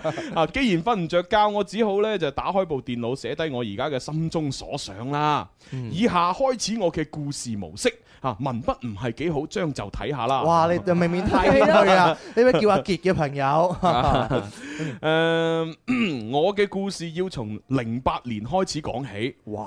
哇，零八年即係而家 九年，哇，九年喎。係啊啊，零八年講起，你哋可以先稱呼我為渣男先生嚇。嗯喺零八年嘅時候呢，我仲係一個誒怕醜腼腆嘅初中雞啊，初八中年雞初中雞，就連誒咁啊計下條數，而家幾大啊？而家應該係零初中、初中高假如假如佢初一啊，佢初一嘅話，咁啊初一就三年，高中三年，即係過咗六年，啊大學生咯，大學生哦大學哦係咯，畢大業到咯大學三年四年到啦，係啊，大大三、大四到畢業咗緊。哦，嗯即係有可能仲係讀緊大學，有可能畢咗業啦，有可能畢業無耐啊。嗯，但係如果佢講嘅呢個初中係初三嘅話呢，就一定係出嚟畢咗業啦。係啦係係啊係，好繼續嚇。誒，我係一個怕醜腼腆嘅初中雞，就連同女同學面對面交流都會面紅，顯得不知所措，腦袋裡面一片空白嘅男生。嗯哦，嗯喺一個機緣巧合嘅某一日，我認識咗一個女生啊，我叫佢 A 啊，即係第一個啦，A 嚇 A。佢同我呢唔係同一間學校嘅，而我呢就比佢大一屆。啱啱開始接觸佢嘅時候呢，我覺得同佢傾偈傾得好開心啊，有好多講唔完嘅話題。因為嗰個時候嘅我哋，居然有一個不謀而合嘅愛好，就係、聽電台啦。哦，誒係一檔晚上嘅情感節目。嚇會唔會係嗰檔咧？會唔會就係 Hugo 阿志？係啊，你但説無妨咯。但係如果佢係聽嗰檔節目嘅話，佢應該寫封信去嗰個節目啦。哇，係喎，哦係啊，我覺得佢係咁樣樣嘅，因為而家仲有做噶嘛。係仲有做，係啊係啊， 十幾年啦嘛，係啊係啊係啊，我覺得佢咧係誒撒網啊，哦，亂槍打鳥，哦，即係又聽我哋節目，又寫俾我哋。兩兩邊都發，又聽佢哋節目，又寫俾佢哋。啊係啊睇下邊個成數高然之後佢哋可能就冇冇咁快讀，因為星期六日先做啊嘛。係啊我哋星期一佔啊嘛。係啊我哋快咗咯。係 我哋猜測啫，我哋猜測啫，係啊係啊係啊。誒，仲記得呢嗰時嘅每一個晚上啊，每一個晚上我將會遠望無涯星海，點點星光嚇，唔唱啦 啊！咁啊，仲記得嗰時嘅每一個晚上，初三晚節，哦，初三喎，初三啦，哦，咁即係大學畢業啦，而家已經做嘢啦，係啦，誒誒，唔一定揾到嘢做嘅，畢業啦，而家大學畢業啦，個人你講嘢唔好咁絕對啊嘛，你點知佢有冇工做啫？係咪先？咁啊係咁啊或者佢係太子仔翻誒開間公司咧， 係咪先？ 啱啱啱。係仲記得嗰時嘅每誒每一個晚上，初三晚自修完咧，我馬上衝翻屋企，第一件事情就係打開收音機同埋手機，一邊聽住電台節目，一邊同阿 A 傾偈。哇！一段幾咁美好嘅日子啊！哦，而隨住日子漸長漸遠，我同阿 A 咧越嚟越深入啦。誒傾得越嚟越投契，最後佢喺零九年嘅某一日嘅晚上，好似平常一樣咁樣聽住電台，同我傾緊偈，開玩笑咁樣，佢度同我表白啦！哇，女殺一個仔表白啊！措手不及啊，仲要哎係啊，勁啊！啊我好激動，亦都好開心，我心裏邊就好似有一隻瘋牛喺度亂衝亂撞咁 樣。瘋牛， 瘋牛 症啊！佢嘅形容未免都太過奇異咯喎。我根本唔相信呢個世界上竟然會有人中意我啊！我興奮咗成晚，到第二日就確立咗同佢嘅男女朋友關係啦！哇，好嘢啊！嗯好快脆啊！係啊，嗰時候嘅我係一個情竇初開嘅初戀啊，戀愛初哥，嗯心中充滿對佢無比嘅愛意。哦但係過咗幾日，喺某一個晚上，我嘅心卻被狠狠咁傷咗一次。過咗一日咋？唔係嗰過咗幾幾日啊日，過過咗幾日係某一個晚上個心就俾人傷咗啦。咦到底發生咩事呢因為阿 A 佢突然間同我講。其實之前呢嗰個表白我同你講笑嘅啫，啊，我只係想玩下你嘅啫， 啊，我都冇諗到你會咁認真嘅。哇！真係未必會衝擊太大啦吧？因 為係佢嘅第一次嘅，係啊啊！喺嗰一個晚上，我瞓唔着，心裏邊就好似啞巴食黃連，有苦講唔出咁樣。到咗第二日，我覺得呢一段係我嘅初戀，我一定要堅持咁走落去啊！於是我同佢講：，baby，其實我係認真噶，你可唔可以俾一次機會我啊？每一次每一次嘅約會，我都會主動咁揾話題。過馬路嘅時候，總會默默咁樣企喺危險嘅一面，保護住佢。啊嗯每日我都會噓寒問暖、甜言蜜語。後來阿 A 佢終於俾我感動，哦愛上咗我。 哇！睇邊朱紅，你唔單止聽收音機嘅朋友咧，感受到你語言嘅温暖 啦，咁樣啊睇視頻嘅朋友更加感受到你視覺上面嘅温暖啦。哦咁樣樣係啊！ 你將我哋嘅 Bobo 大師當成係呢個嘅女主角啊哎啦。A 完完全擋住佢，係啦，根本個鏡頭拍唔到 佢，不得了啦！哇，係真係吓，好嗯即係如果從呢件事睇出嗰個女仔會唔會性格上係貪玩啲，呢個男仔呢，就即係叫做昂實啲咁樣呢？會會有少少係，同埋佢哋年紀都比較上幼啊，可能思想上邊都係唔係好成熟啊。係咯係咯，畢竟初三，啊冇錯個女仔初二，係啊嗯本來就唔應該拍拖嘅，唔應該嘅，係啊，唉真係唔好學 啊，唔好學啊，真係跟住跟住點樣 樣咧？係啊。啊嚇佢終於愛上我啊！就係咁樣過咗兩年幾，嗰段日子開心嘅、唔開心嘅、吵吵鬧鬧、甜甜蜜蜜，乜都有，亦都算係走過咗風風雨雨啦。哦，嗯嗰個時候嘅我，亦都係一個剛剛讀完中專出嚟實習嘅實習雞啦。誒哎中專嗱，如果中專嘅話咧，按個人生走向嗯咧，就讀大學機會會問水啊啲，可能讀專科會高啲。係啊，因為佢都出嚟做實習雞啊啦，哈咁即係走入社會啦。係啦啊咦喂，咁而家可能就係月入幾萬蚊嘅咯。誒有可能係啊，啊，分分鐘佢就啊過幾年就面試嗰啲大學生入去就就喺度面試，啊你好啊，係啊啊我今日嚟面試啊，咁啊係啊啊坐 啦，話唔埋佢又過遲啲就啊係啊抌啲廣告俾我哋啦。點啊？咩大學畢業 啊？哦，清華係嘛？啊，等緊等消息啊！ 有可能，有可能係咁啊，亦都有可能而家佢待業喎，哦 係啊唔出奇啊。嗯唉嚇，咁啊實習雞啦嚇，做實習雞嘅時候嚇，我有一個兄弟介紹一個女仔叫做阿 B 嚇俾我認識，我當時冇拒絕，我就加咗佢嘅 QQ。雖然我同 B 呢係普通朋友嘅關係，但係傾偈嘅過程呢亦都係相當之愉快嘅噃。嗯我呢就冇話俾阿 B 聽我有女朋友，只係好單純咁樣喺 QQ 上面傾偈啫。日子就係咁樣過咗一段時間。哦，突然有一日，我個心又狠狠咁俾人傷咗一次。哦因為有一次我偷睇我女朋友 A 嘅 QQ 聊天記錄嘅時候，發現佢同幾個男生都傾得好好，內容都好曖昧。弊啦！但哎係呀其中有一個特別令我破膽同心寒嘅就係、嗯聊天內容裏邊大概就係話我女朋友自己親手織咗一條圍巾送俾嗰個男仔。啊，嗰個男而而且仲同嗰個男仔見咗面，當面送咗俾佢添。啊！睇到呢啲內容，我真係好嬲啊！我即時質問我女朋友，然之後佢連忙同我解釋：誒、咪普通朋友嚟啫嘛。係啦，普通朋友啊，普通朋友會織圍巾，親手織圍巾，誒親手送俾對方啊！我當然就唔相信啦。我哋兩個就係因為呢件事咧，吵吵鬧鬧，仲提出咗分手嘅字眼，最終都係冷戰收場，互不理睬。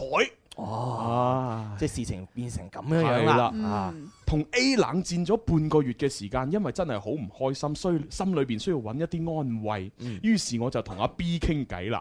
哦，你你呢啲啊，啲衰人 啊，嚇啊真係啊，通常 啊，通常咧容易犯糊塗啊，犯錯誤咧就係呢啲階段㗎啦冇啊錯。喂，但係咧，你又唔可以話佢衰嘅喎，咁佢真係確實佢真係好唔開心，啊佢想揾個朋友傾訴下。你你話誒純粹係傾偈，當然就唔係衰 啦。但我唔知道裏邊後邊有冇後續內容咧。有係嘛？有咁我哋聽埋落去啦。係啦。嗱，於是我同 B 傾偈啦，點知我同佢越傾越開心。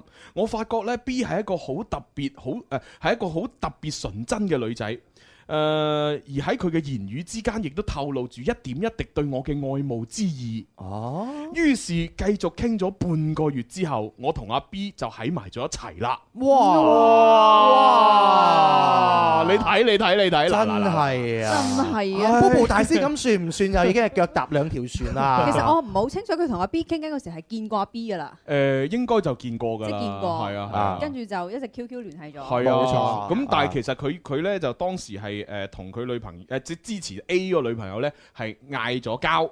然之後有提分手嘅字眼啊但實際上咧，大家都只不過係冷戰啫，冷即係戰就冇話講到好明顯，一定要分咁樣嚇。就嗯誒你再咁樣分手啦，去分咪分啦，嘿我唔理你啦，嘿我唔 理咁樣。哇！佢咁熟嘅一對白，係係咪你寫㗎？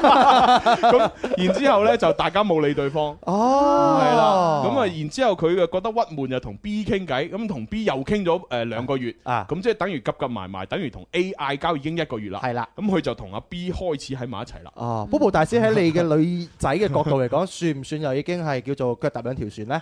我覺得其實誒、呃按照初中嗰個階段啊嚇，嗯如哼果唔揾一個月嘅話，基本上都係好似當分咗手咁係咯樣係啊咯係咯即係係我咯冇講話而家做緊嘢先啊，係咯係咯即係初中嗰個時候咧，因為其實嗰個時候特別無聊㗎，冇錯即係翻學嘅時候同埋而家唔同㗎嘛，我哋有嗯有嘢做，嗯但我哋初中嗰個時候基本上日日會睇住，係啊有冇揾係啊我，有冇揾我，係即係啊會睇㗎嘛。哦咁所以如果誒隔咗成個月都唔揾大家嘅話咧，其實都估到，算啦，即係分手。默認啊，都默係啦認都默㗎啦。認哦，咁樣啊，係咯。咁之後點樣樣咧？嗯而且咧，根據後邊嘅信裏邊嘅內容提示咧，其實誒佢哋係冇發生過任何肉體上邊嘅嘅嘅嘢嘅。你講係同 A 係嘛？係啊，哦，係啊，，所以佢哋純粹就真係好純純嘅愛。係啦，好似我哋即係細細個時候嗰種好純嘅一種啊，純哦粹啊有個有個異性有個伴咁傾下偈啊，一齊去誒睇電影啊、食飯啊哦嗯咁嗰啲嘅嗯 Ừ 啫，冇做過任何其 Ờ, 他嘅一啲嘢嘅，就單純嚇。係啦係啦哦嗯，咁所以其實相對嚟講，其實我覺得佢真係唔算搭兩船咯。嗯哼我覺得佢已經係心裏邊諗啊，既然都係咁，我應該同阿 A 就已經冇咗噶啦，嗯哼嗯咁同阿 B 又咁開心，就開始啦咁樣啊嗯。係啦，好 同 B 喺埋一齊呢，我感覺到我揾到一種初戀嘅感覺，但係好景不長，好快 A 呢就喺我發表嘅 QQ 心情嗰個誒字裏行間呢，就聞到一啲蛛絲馬跡，佢就好嬲咁樣嚟問我：你啊，你係咪同第二個女仔喺埋一齊？於是我當時又承認咗。所以喺阿 A 嘅眼裏邊，我就係一個出軌嘅男人，B 就係第三者。於是，我同阿 A 又是嗌咗一個大交。哦啊哦， ，OK， A 又覺得我哋未分手嘅，係啦係啦係咁啦未分手你就已經有第二個，你仲唔係一個渣男？係啊，你就係誒出軌，佢你嗰個咧就係第三者咁樣啊哈啊，就喺度嗌交啦。啊哦，又過咗一段時間，A 佢又再揾我啦。佢話佢唔捨得我，佢放唔低我，問我可唔可以翻到佢嘅身邊。佢話佢可以等我，佢話等我同阿 B 分咗手之後就繼續同佢喺埋一齊。啊，佢仲俾咗一個期限我，期限係一個月。一個月。啊嗱，你你你拍拖啊，拍一個月啊，係你啦玩玩一個月，係啊玩完之後你乖乖地翻返嚟我身邊，啊一個月之後，你同好乖乖地同阿 B 分手，翻翻嚟我度咁啊。樣。哇！呢個 A 嘅心血有幾大先可以做到咁樣樣嘅決定 啊？係啊，即係等於 Bobo 大師，你個老公係咪啊？你啲人啊 我個老公係古天樂，古天樂，嗱，古天樂，你出去玩一個月，你嗰啲係啊，玩嗱一個月之後你翻翻嚟啦，啊，中秋節啊，十月份先至翻嚟，同我一齊食月餅啊，呢個月我唔理你玩乜嘢啊哇，咁要嘞幾大個心先做到咁係啊？初中已經有咁樣嘅程度，好犀利喎！係啊長大咗之後不得了喎！真係唔知啊！唉，我當時真係陷入咗深深嘅苦惱當中。一個經歷誒、呃一個經歷過風風雨雨嘅初戀 A，一個就係俾到我初戀感覺嘅純真少女 B。我到底點樣揀呢？哦，係啊，即係其實佢依家都係仲係初中，誒呃唔係唔係係當時，當時時啦佢喺度嘆氣，我應該點揀呢？哦，其實嗱，呃讀到嚟呢度呢，其實我就覺得呢，佢係真係唔應該翻轉頭嘅。啊哈，即係如果從企喺我角度，我覺得佢應該同阿 B 繼續咯。係係啊，應該阿 A 嗰度呢，就你睇下點樣可以真係誒、誒鬧一場大交又好，或者你勸掂佢又好，或者你喺佢生活淡出又好，其實呢度就應該要同阿 A 咧要撇清關係。係係啊，一早要講清楚，係啊覺得已經係分咗手啦嘛。係啊，你應該繼續同阿 B 一齊。冇錯係冇錯正確嘅做法應該係咁啊。但係，哦，好似仲有啊。但係佢唔肯做。哦，係啦，嗱，我讀埋落去啊。誒，我知道我係一個唔係，雖知道我係一個受軟唔受硬嘅男人，加上 A。嗰一段時間咧，日日都主動揾我傾偈，甚至仲喺電話嘅另外一邊咧，係咁喊，係咁喊。我一時忍，我一時受唔住，我心軟，我就答應咗 A 嘅要求，承諾一個月之後翻到佢身邊。啊唉弊啦係咪啦？係咪弊啦衰啦？弊啦衰弊啦啦！男人就衰心 軟，本來成成件事咧可以畫個句號㗎啦，係啊，根本就唔係事情嚟㗎啦。但係啊佢一應承咗之後嘅話，成個故事又唔同咗啦。係咪衰呢？真係 啊弊啊！呢個就係奠定咗佢渣誒渣男嘅基礎啦。就係基礎啫喎。但係其實唔關佢事啊，係佢自己經驗唔夠嘛。係啊，拖泥帶水啊啊？唉，真係慘啊而家後續嘅話真係有啲弊啦，我感覺係啦到啊嚇。而喺另外一邊廂呢 b 隱隱約約亦都係就係知道咗 A 嘅存在啦，於是呢，喺我身邊哭哭啼啼，求我唔好離開佢。最終我都係選擇翻到初戀 A 嘅身邊，狠狠咁傷咗 B 嘅心一次。啊哇！你都幾慘啦嚇！啊唉點解呢嗯嗱，跟住呢一句呢，就就就就就正正文內容啊。係翻到 A 嘅身邊，我同 A 發生咗關係。哦，係啦，哦，哦就係咁啦。就就係咁樣 樣啦。啊，即係可能 A 係想通過誒肉體啊，就留住呢個男仔啊啊咁樣咯。？你知啦，啲情侶之間拍拖嘅話咧，就唔好似個租客有個租約喺度噶嘛，係咪先啦 又冇又冇朋友冇證嗯係喎，咯點點辦咧嚇？咁我發生啲嘅契約關係咁係樣啊，啊！但係其實呢個又係一個錯誤嘅做法，錯誤係啊不可取。唔好咁但係冇辦法，佢哋太後生，年幼無知啊，做錯咗，嗯，咁冇辦法啦。所以先至會有呢一封懺悔嘅來信。係啦嗯，唉，就係咁，又過咗兩年。A 終於都上大學啦，去咗廣州增城嗰邊讀書，而我呢，就繼續默默咁生活喺呢一個城市嚇，佢冇講邊個城市啊。嗯咁啊，我同阿 A 呢，就算誒、呃、過上咗呢個異地戀啦，每日都只能夠喺網上面傾偈或者通一通電話，維持住呢個遙遠嘅初戀。哦，好望下大鐘時間差唔多喎。啊係喎，嗱咁啊，而家我哋先交咪先，但係呢，我哋封信係會繼續讀埋落去嘅。咁啊啊，想聽完整版嘅話呢，就第一上 TYT 微信電視快活頻道呢，就睇我哋嘅直播；第二就係聽我哋重温嚇，就係關注翻天生快活人嘅新浪微博會發重温出嚟㗎嚇。咁我哋休息一陣。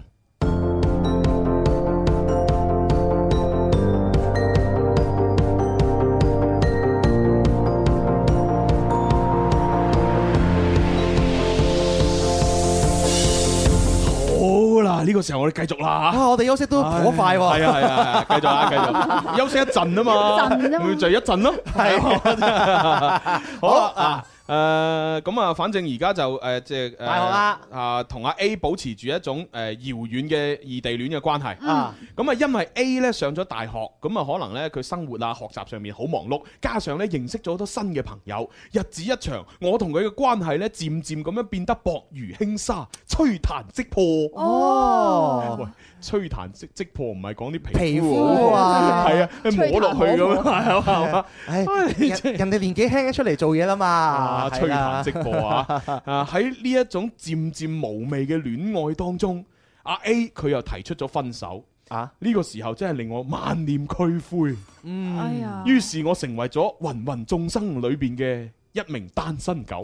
啊呢位朋友佢雖然咧讀書 咧都唔算話讀得好多嚇，但係喺字裏行間咧，佢我覺得佢比較有有少少文采啊係啊啦。係啊係啊係啊，嗱，成為咗單身狗啦，係嘛？ 真係後來過咗一段時間，我無意中咧得到一個消息，啊就係同我玩嘅另一班朋友打算約阿 B 出去圖謀不軌。約阿 B 啊？即係可能係佢嘅一班朋友啊，然之後就諗住有條計謀嚇，啊約阿 B 出去玩，然之後懟冧佢，然之後咧就孭佢，咁可能係咁咯。我故事有少少唔係好明嗯啊，佢同大學嗰個遙遠嘅距離同阿 A 啊嘛，係啊，係咪啊？但係佢佢同阿 B 係分咗哦手噶嘛，係啊嗯但係佢仲有聯繫喎。啊冇，而家佢唔係同阿 B 聯繫，佢係話過咗一段時間，無意中得到一個消息，啊，呢個消息就係話佢同佢玩緊，即係同呢個男主角玩緊嘅另外一班朋友，哦身邊嘅朋友係啦，然之後呢，就打算諗條哦橋，就約呢個阿 B 出去玩，然之後圖謀不軌。哦，係啦，即係佢哋有交集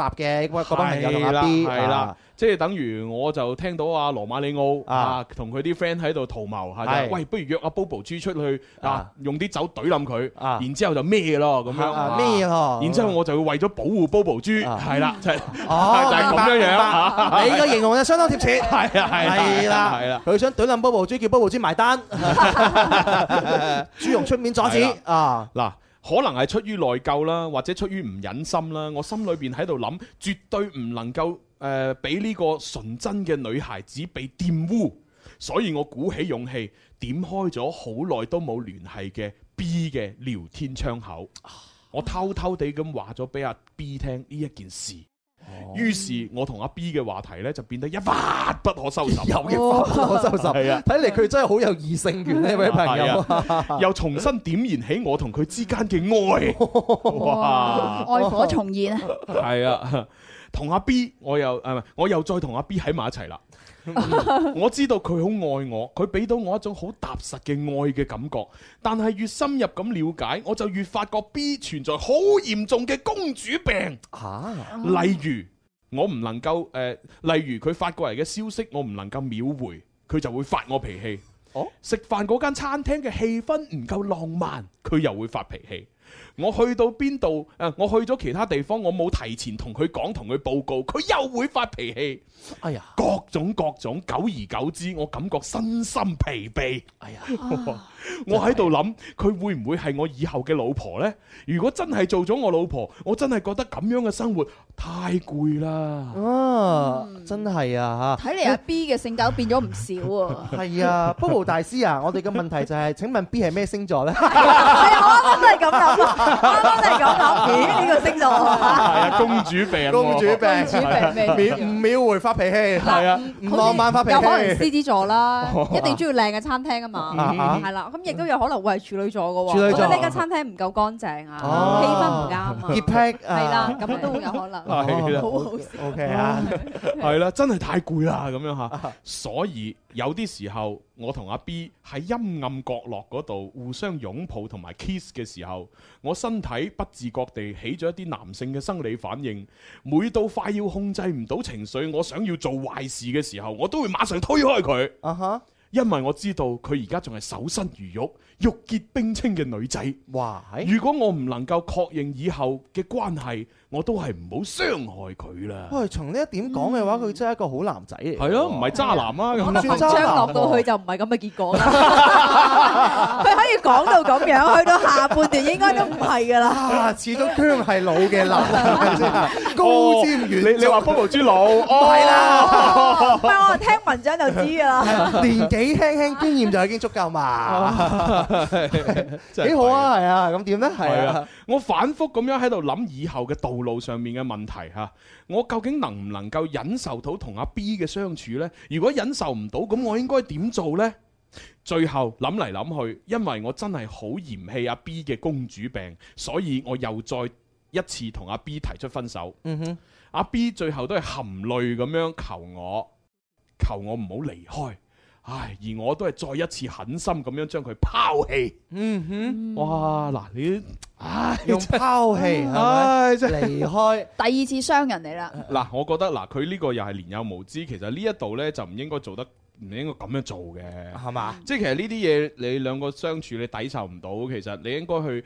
嚇你有冇試過坐低落嚟慢慢同佢溝通呢啊哈即係尤尤其是誒、呃你都知道其實一個人呢，佢後生同埋佢成熟之後，即係佢年紀大啊，咁佢佢其實性格會變。啊你唔可以認為佢從一歲到一百歲，佢都係咁樣公主病、公主病。係係係呢啲係有機會改噶真嘛？係真係真係，而係咪先且按照佢哋嘅年紀嘅話，呢個 B 嘅話都係一個大學生啊，係啊 大學生都係二二十歲出頭左右，都仲係個靚妹嘛，係啊靚妹有少少任性係好正常嘅事嚟係啊嘅，係你再成熟咗就唔一樣㗎啦。即係你咁快就已經諗到死啦！佢而家公主病結咗婚之後，公主病可能更勁嗯喎。嗯但係其實咧，聽得出咧，呢個女仔嘅家境幾好㗎。係嘛啊咦點你解公呢主病前提係屋企有呢個環境同埋條件，你先可以㗎嘛。哦咁男仔可能個條件就冇呢個女仔咁好。誒有可能喎，你聽得出㗎嘛？嗯咁譬如呃佢同爸爸媽媽或者屋企人聚會啲去嘅餐廳啊，或者去嘅嗯即係平時嘅茶樓啊，嗯都比較高檔嘅。嗯嗯哇！我同我屋企人都咁樣，點解我同你拍拖仲個 level 低 咗？哦係係啦喎，即係你可以諗翻。咁係咯或者嗰個男仔本身同 A 就因為一齊青梅竹馬，可能嗯家境係相同嘅，大家係都係咁樣嘅茶樓，嗯冇乜問題啊。嗯係啦，嗯嗯咁可能會家境上面個環境有少少區分。唔係，同埋呢個寫信嚟嘅男仔呢，可能佢又唔夠思維唔夠活躍，係你應該用啲橋啊啊嘛，哈即係假如你嗰個帶佢嗰啲啊，即係誒稍為木誒誒呃低檔少少嘅地方食嘢，你應該同佢講，誒唉 baby。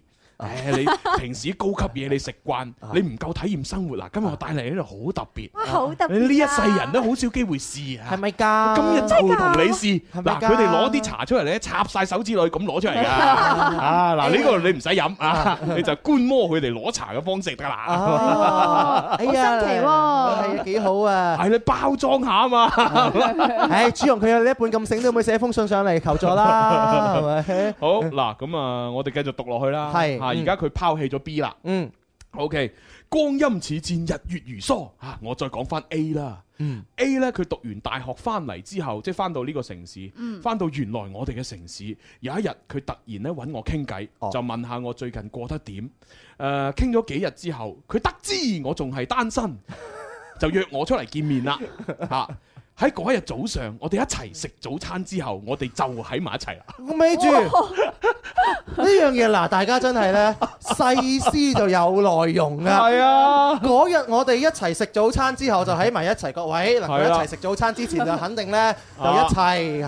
係啊，即係嗱，食早餐啊有好多含義嘅。誒啊喺普通人嘅含義裏邊就就齋食個早餐。但喺我哋節目裏邊咧，食早餐咧就隱含住咧啊誒食早餐嘅誒前一日前一晚。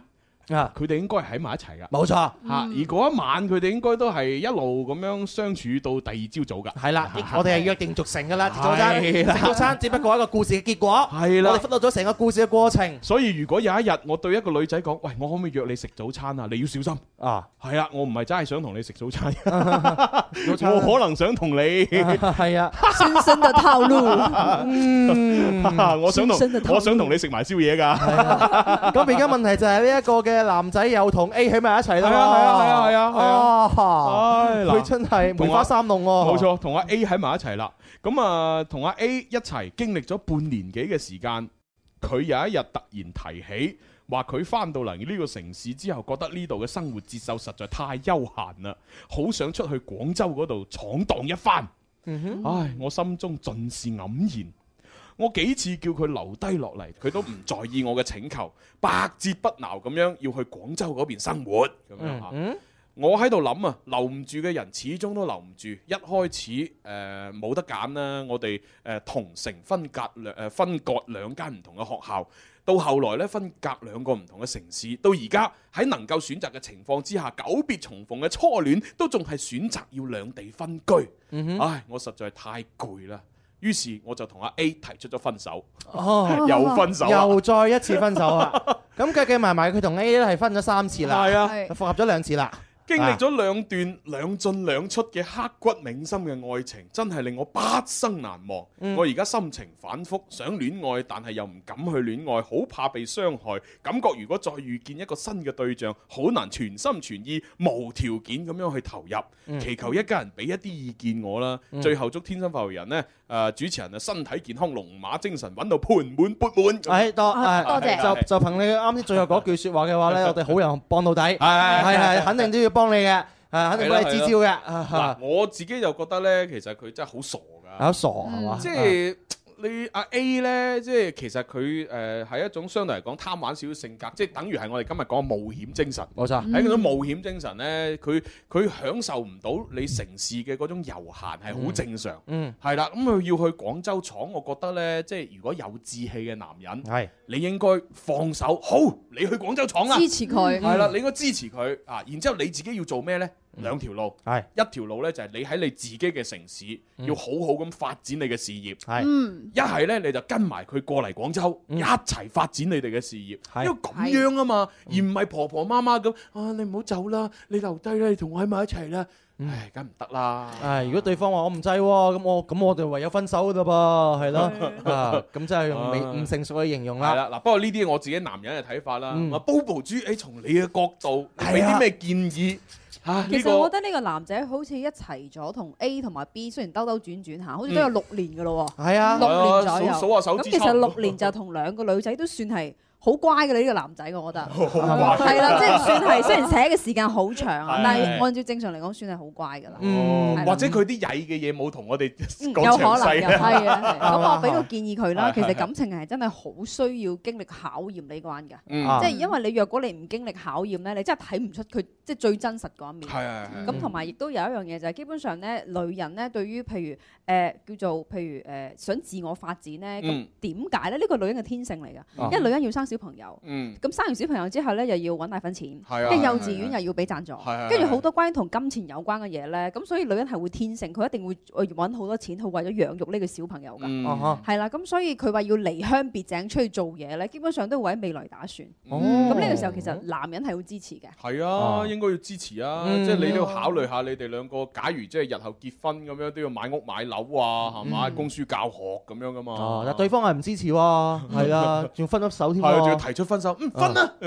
呢個男仔係咪比較之唔係好成熟喺感情方面啊？誒，從初中到依家都係， 睇佢啲文字文筆比較哦好。佢除咗文筆比較好，係啦，但喺戀愛方面嘅話，佢心智係唔係好成熟係佢嘛？會好中意好開心嗰部分咯，嗯但係只要一面對咧呢個女人離開佢咧，佢覺得 hold 唔住嘅時候咧，佢就會好驚啦。哦咁同埋我發覺佢有一個問題咧，只要呢個女人一離開佢咧，佢就會揾另外一個女人。嗯，誒係啦，好似係睇翻佢喎由始至終咧都係呢個拜拜咗，hold 一段時間，又揾翻另外一個女人係啊咯，不斷揾藉口揾翻另外一個咁樣。係咯，同埋佢仲要衰，即係有有一個衰嘅地方呢，就係你揾揾咗一個女人之後，你又要嫌呢個女人嘅嗰啲缺點，嗯係係啦，即係嗱，一係呢，你就就包容。一係呢，你就坐低同佢平心靜氣溝通，就係話喂，嗱，查實呢，有啲公主病呢都正常嘅係嗯，但係某一啲時候可唔可以唔好太過乜嘢呢？即係大家溝通哦咯，即係唔好下下一遇到問題，哦死啦，我呢段好似唔係好開心喎，誒哎咪啦，分手先啦咁啊哈即係佢永遠都用分手嚟保護自己咯。係嚇，如果用呢個渣男嚟形容，渣男係一個花心啊、不負責任啊咁樣，係傷盡天下少女心先叫渣男噶嘛。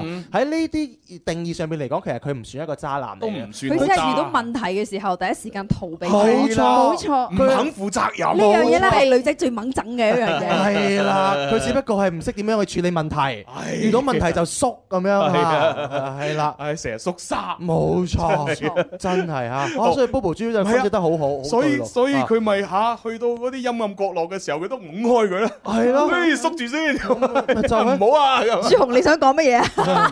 你試下朱紅喺陰暗角落啊，哇哇哇哇係咪先啊？我喺陰暗角落， 我哋又變咗第二日又食早餐啊 啦。咁好啊！點知啊？佢又賣早餐添啊！買早餐咁啊，買早餐啦，喂，幾好啊！咁所以誒，即係喺 Bobo 豬嘅角度，你覺得誒佢而家應該點樣做先可以係即係最好地咁樣去幫到自己咧？啊係誒，首先要了解究竟佢繼續讀書定出嚟做嘢啦。嗯因為其實讀書同埋出嚟做嘢，即係接觸社會之後咧，其實重大變化。嗯嗯而家佢就話呢個女仔咧係想覺得誒廣州呢個城市發展得好啲，咁嗯佢過嚟咁即係應該係想做嘢啦。係啊係啊咁係呢啊個男仔如果唔跟嘅話咧，我同你講一兩年三觀啊嗯，大家嘅價值觀啊、人生觀會相差更加係遠。冇錯冇錯因為咧，其實同一段誒夫妻關係咧，其中一個行得好快，嗯見識好廣，識嘅人脈越多，另外一邊原地踏步咧，嗯亦係令到而家現時嘅婚姻，即係點解咁容易啊？離婚就離婚啦，分手就分嗯手哦，亦都係呢個三觀嘅問題係咯，大家嘅見識哦啊。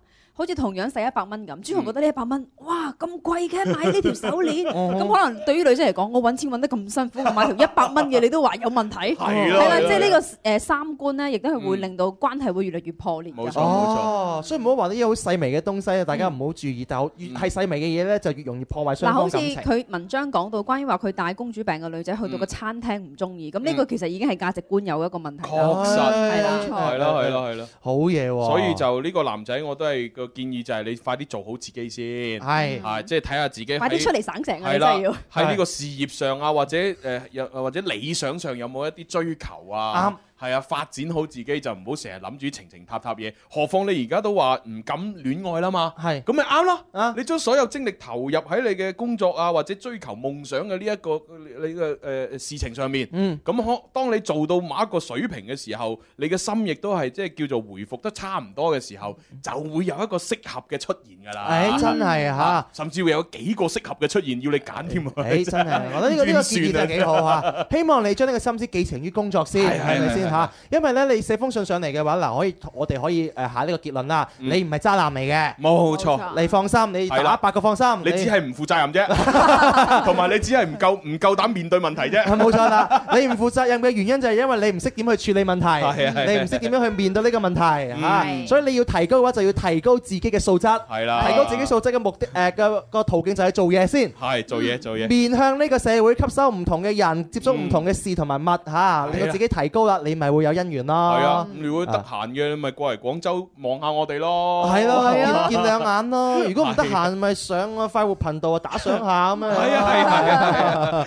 好啦，咁啊，今日就多謝晒 Bobo 豬嚇，俾到咁多意見我哋。心，多謝晒。多謝用用真係一個女人嘅角度咧，分析一個問題咧，係唔一樣，係唔一樣，啊係係。啊，同阿思思啊婆婆嘅角度真係唔一樣啦。差差 太遠，差太遠啦。你知我九成我知道佢會講乜嘢㗎啦。係啊，嗱，我同你講，所有嘅男人都係咁樣嘅，啊，都係中意嗰啲咩又高啊，身材又好啊，有夠白淨啊係啊係啊，所有嘅男人都係咁 噶。夠啦，好啦，好啦，咁啊，今日又多謝晒所有誒網上嘅朋友同埋現場觀眾啊，同埋我哋三機嘅朋友嘅支持啊，多謝晒多謝聽日 JW 喺節目當中十二點半再玩啊嘛，拜拜好拜拜。